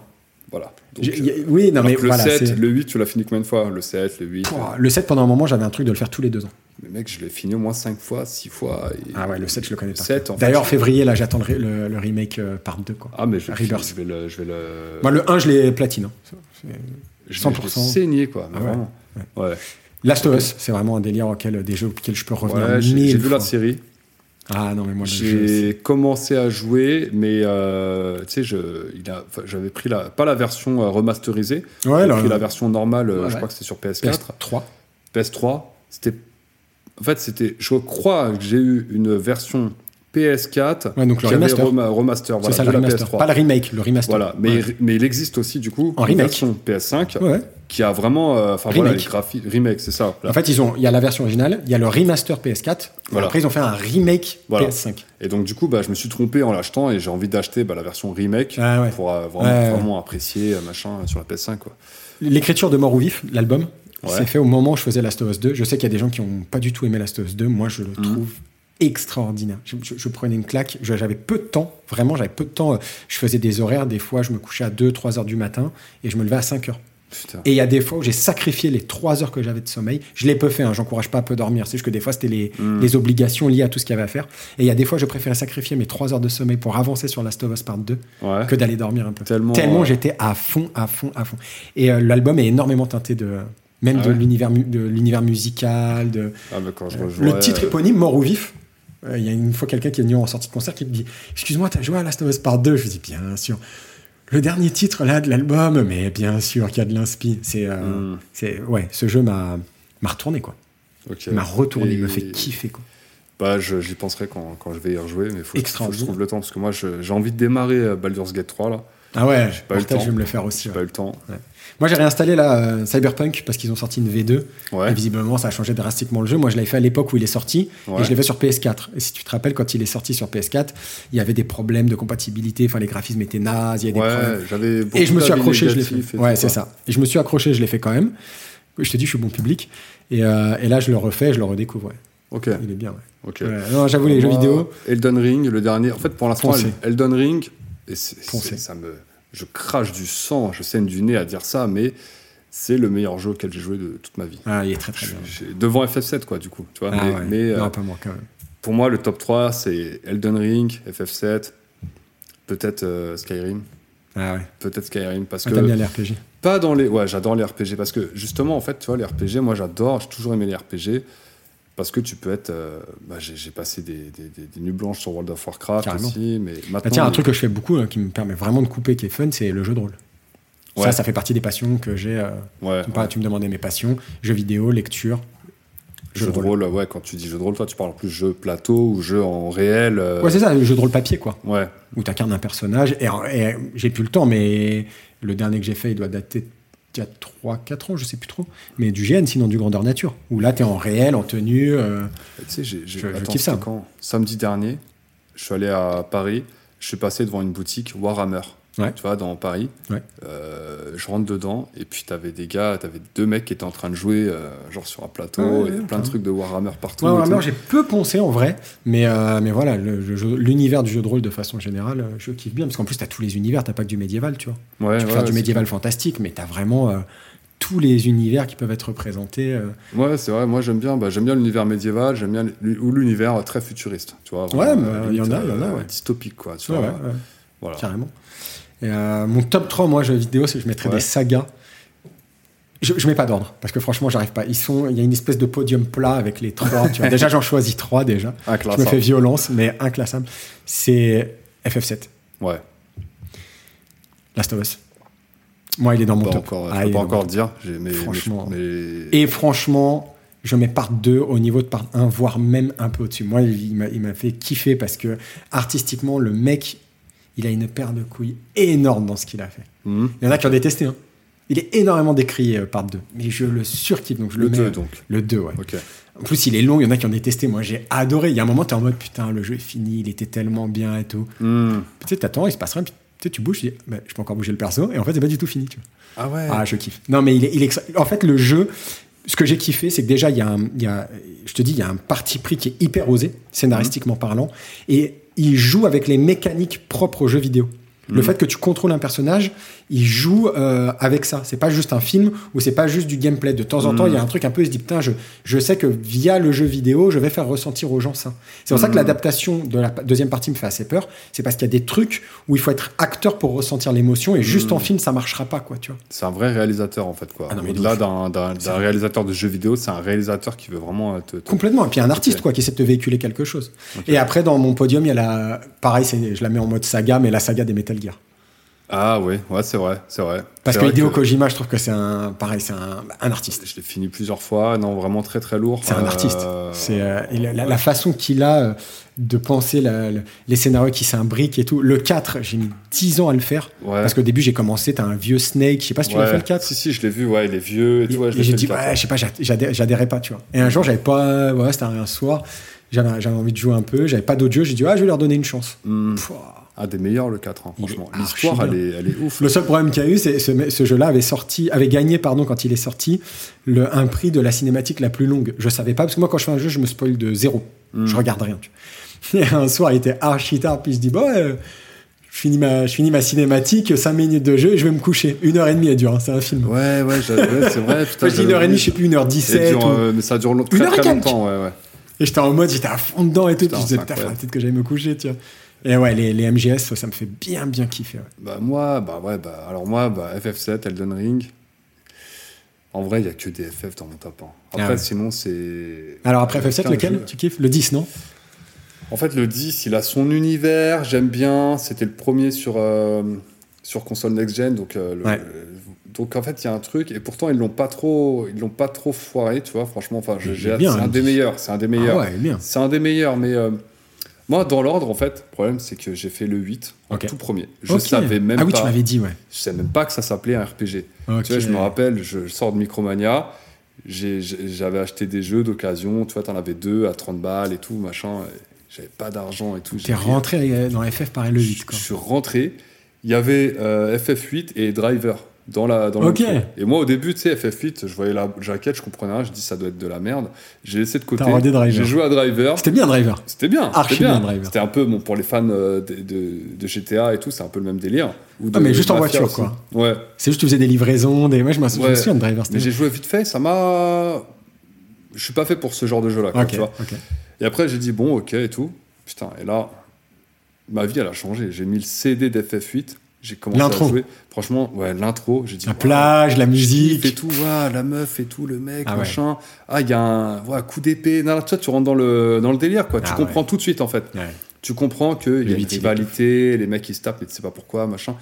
Et, euh, et l'histoire, elle est complètement ouf. Et en fait, les premiers instants où j'ai joué, je savais pas ce que je faisais. Je comprenais pas c'était quoi ce jeu, les mécaniques, pourquoi je dois aller là, machin, tour par tour, pourquoi je peux pas l'attaquer tout de suite. Enfin, et puis aujourd'hui, et puis donc j'ai fait le 8. J'ai compris après, bah, je me suis documenté. Bah, à Ouais. l'époque, il n'y avait pas vraiment internet et tout. Ouais, vrai. des magazines et tout, tu vois. Ouf, ouf. On allait, on rentrait, on allait à, à Ivry, à, à, à Grand Ciel et tout, ça s'appelait à l'époque. Et euh, on allait, euh, et, euh, on achetait des, des, des, des, des solus, on lisait Ouais. des solus et tout, c'était n'importe quoi. tu vois. Alors qu'aujourd'hui, t'as ChatGPT, t'as Bah Internet, t'as Google, c'est n'importe bah quoi. ouais. Et il y avait ce plaisir, tu vois, Grave. d'attendre la fin, de, de, de- t'avais pas de portable et tout, donc c'était voilà, c'était n'importe quoi. Et après, après le 8, donc euh, j'ai fait le 7 parce que j'avais eu des échos comme quoi c'était euh, le meilleur et tout Ah machin. J'ai pas été déçu. J'ai pris une le 7. gifle en fait, mais euh, Ah ouais. je l'ai fini ouais, une dizaine de fois. Tellement de secrets. Ah non, rien qu'à la fin, je sais pas si- s'il y a des fans, mais juste aller battre les armes. Mon. Dieu, elles sont infâmes. C'est incroyable. Celle de, euh, dans le désert, là, la rouge, Ruby. infâme, j'ai jamais réussi à la battre, tu vois. Ouais. Celle dans l'eau, j'ai réussi. T'as celle euh, dans La le- première fois que j'ai buté. euh, Ah non, c'était pas moi d'ailleurs, c'était mon pote qui avait buté Emerald dans l'eau. C'était Ouais. avec la Fury D7. Tu te rappelles de la Fury Oui, D7 ouais, ouais. C'était ouais, à 7777 HP, ça déclenchait un truc. Ouais, euh, c'était un... ouais, je m'en rappelle, je m'en rappelle. putain. Quand t'avais, t'avais le chocobo d'or et tout. Ouais. Mais comment j'ai adoré aller dans le, dans le, dans. Dans le. Ouais, c'était énorme en fait. Ouais. Tu sais, j'ai passé mes journées là-bas à essayer de faire les courses de chocobo et tout. Non, Ah, le. 7 il est extraordinaire. J'ai jamais les- retrouvé. euh, L'histoire, les- en fait, c'est euh, l'histoire est bien. C'est- Ouais. c'est le, le coup de maître pour moi de FF7 en tant que justement créateur, machin. euh, j'ai un peu mes, c'est un peu mon idéal, tu vois. C'est que l'histoire, elle est vraiment ouf hmm, et les personnages aussi. Ouais. Et en fait, la combinaison de tout ça, l'antagoniste, il est extraordinaire. Mm. Les protagonistes, pas- t'as pas un personnage secondaire qui est trop euh, useless, tu sais, qui Ouais. est là en mode. Si Ouais. peut-être un peu Ketsit, mais quand tu sais, moi gamin, je le trouvais useless Ketsit. Hmm. Mais en fait, quand tu sais que c'est un mec de la Shinra, c'est le mec qui travaille au département euh, urbanisme, qui s'est opposé à ce que la plaquette tombe et tout. C'est un mec qui bosse avec le président Shinra, euh. Et si, c'est une peluche pilotée par. euh, c'est pas dit explicitement, mais tu refais-le là, tu vas dire Ah ah, ouais, ouais, ouais, c'est lui. Et justement, du coup, d'un coup, le personnage un peu useless, qui était là un peu en mode, il sert à rien, il a pas trop de charisme par rapport aux autres. D'un coup, ah non mais euh, moi quand je l'avais fait Regardez gamin, les théories, genre. euh, ah non mais c'est c'est lui. C'est avéré. Ah non, c'est avéré, c'est lui. Ok. Ouais, c'est avéré, c'est lui. C'est lui. Je- C'est d'ailleurs pour ça que dans le temple des anciens, il se sacrifie et il revient Hmm. parce que c'est une peluche pilotée à distance. Et c'est le mec du département. euh, Refais-le, tu verras tout de suite c'est qui Ah tu ouais, grave, grave. Et avec un regard adulte, moi gamin. Euh, après, je l'ai refait assez vite, mais gamin, gamin, quand je l'ai eu, je, je- je devais avoir. Attends, il est sorti en 80. Quand est-ce qu'il est sorti? 90. 17. Ouais, Donc on va dire j'ai dû l'avoir en 98 en France, j'imagine, tu vois, Mm. j'avais euh, même pas 10 ans encore. J'allais Mm. faire 10 ans, j'avais 9 ans. J'avais même pas compris que euh, tous les j'ai- euh, tous les Sephiroth que tu croises, c'est pas Mm. lui en fait, c'est Genova, Ouais. tu vois. ouais, J'avais pas compris moi. Ouais.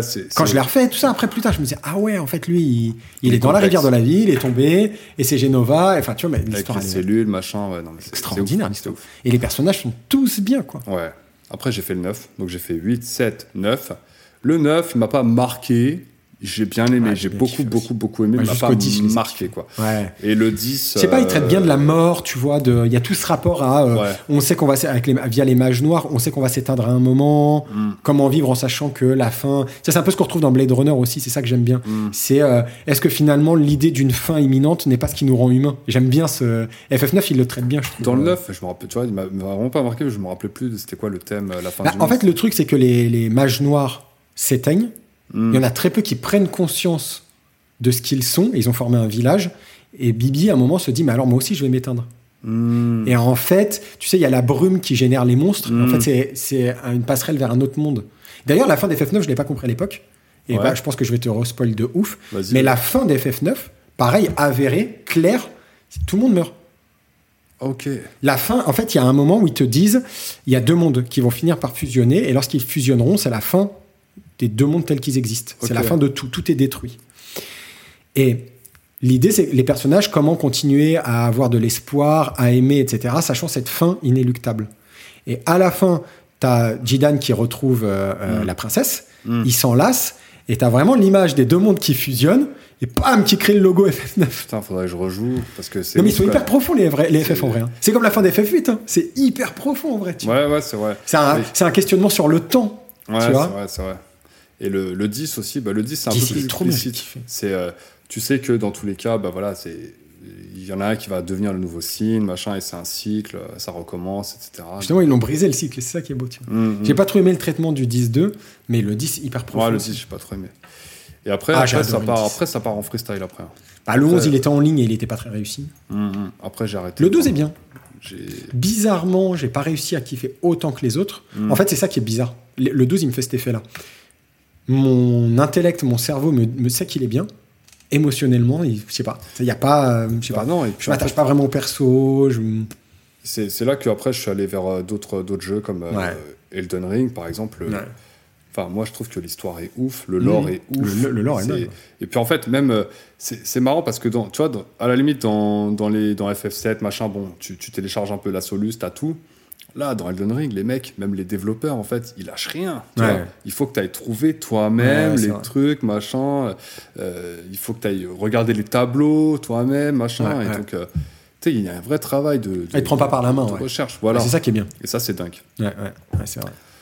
Bon, bah écoute, Voilà. euh, moi je suis. Jeux vidéo, je- on fait un je- podcast jeux vidéo quand tu veux. hein. Mais franchement, il y, a il y a de quoi faire, je pense. Il y a de quoi faire. Mais de toute façon, il y, a- il y a tellement de thèmes à aborder. le Le- rétro gaming. euh, Appelle-moi. Bah, je suis vraiment content. On a fait un, on a fait un bon épisode là. On tourne depuis. euh, je sais pas. J'espère que. J'espère que le son est bon. J'espère que tout est bon. C'est la première, on verra bien. Ouais. Bon, en tout cas, merci beaucoup, Clyde. Bah, merci Donc, de ton Est-ce qu'on peut te, te retrouver euh, Bah, j'ai un peu des réseaux quand même, peu, euh, malgré ce qu'on a dit. bah mais, ouais, euh, carrément. YouTube, euh, Insta, euh, Facebook, TikTok, euh, Chloé 7, le chiffre 7. On mettra Clyde. les liens euh, de toute façon dans la description. Euh, où est-ce que tu es le plus actif? Par exemple, si, si quelqu'un il veut te contacter pour euh, n'importe quoi, Insta. Instagram, Ouais. c'est là où vraiment. euh, ok. Ouais. Ton Insta perso ou plutôt l'Insta de. Ça peut être les deux. Mon. Insta perso, tu pourras le mettre aussi, c'est Clyde de Faria. Puis, euh, puis le- le- je suis sur les deux. Ok. De toute façon, on mettra tout dans la description. Super. Voilà. Grosse Bah, prod, merci hein. beaucoup pour ce premier euh, Merci à toi, c'était vraiment chouette. épisode. Et puis cool. euh, voilà. À très vite tout le monde. Ciao.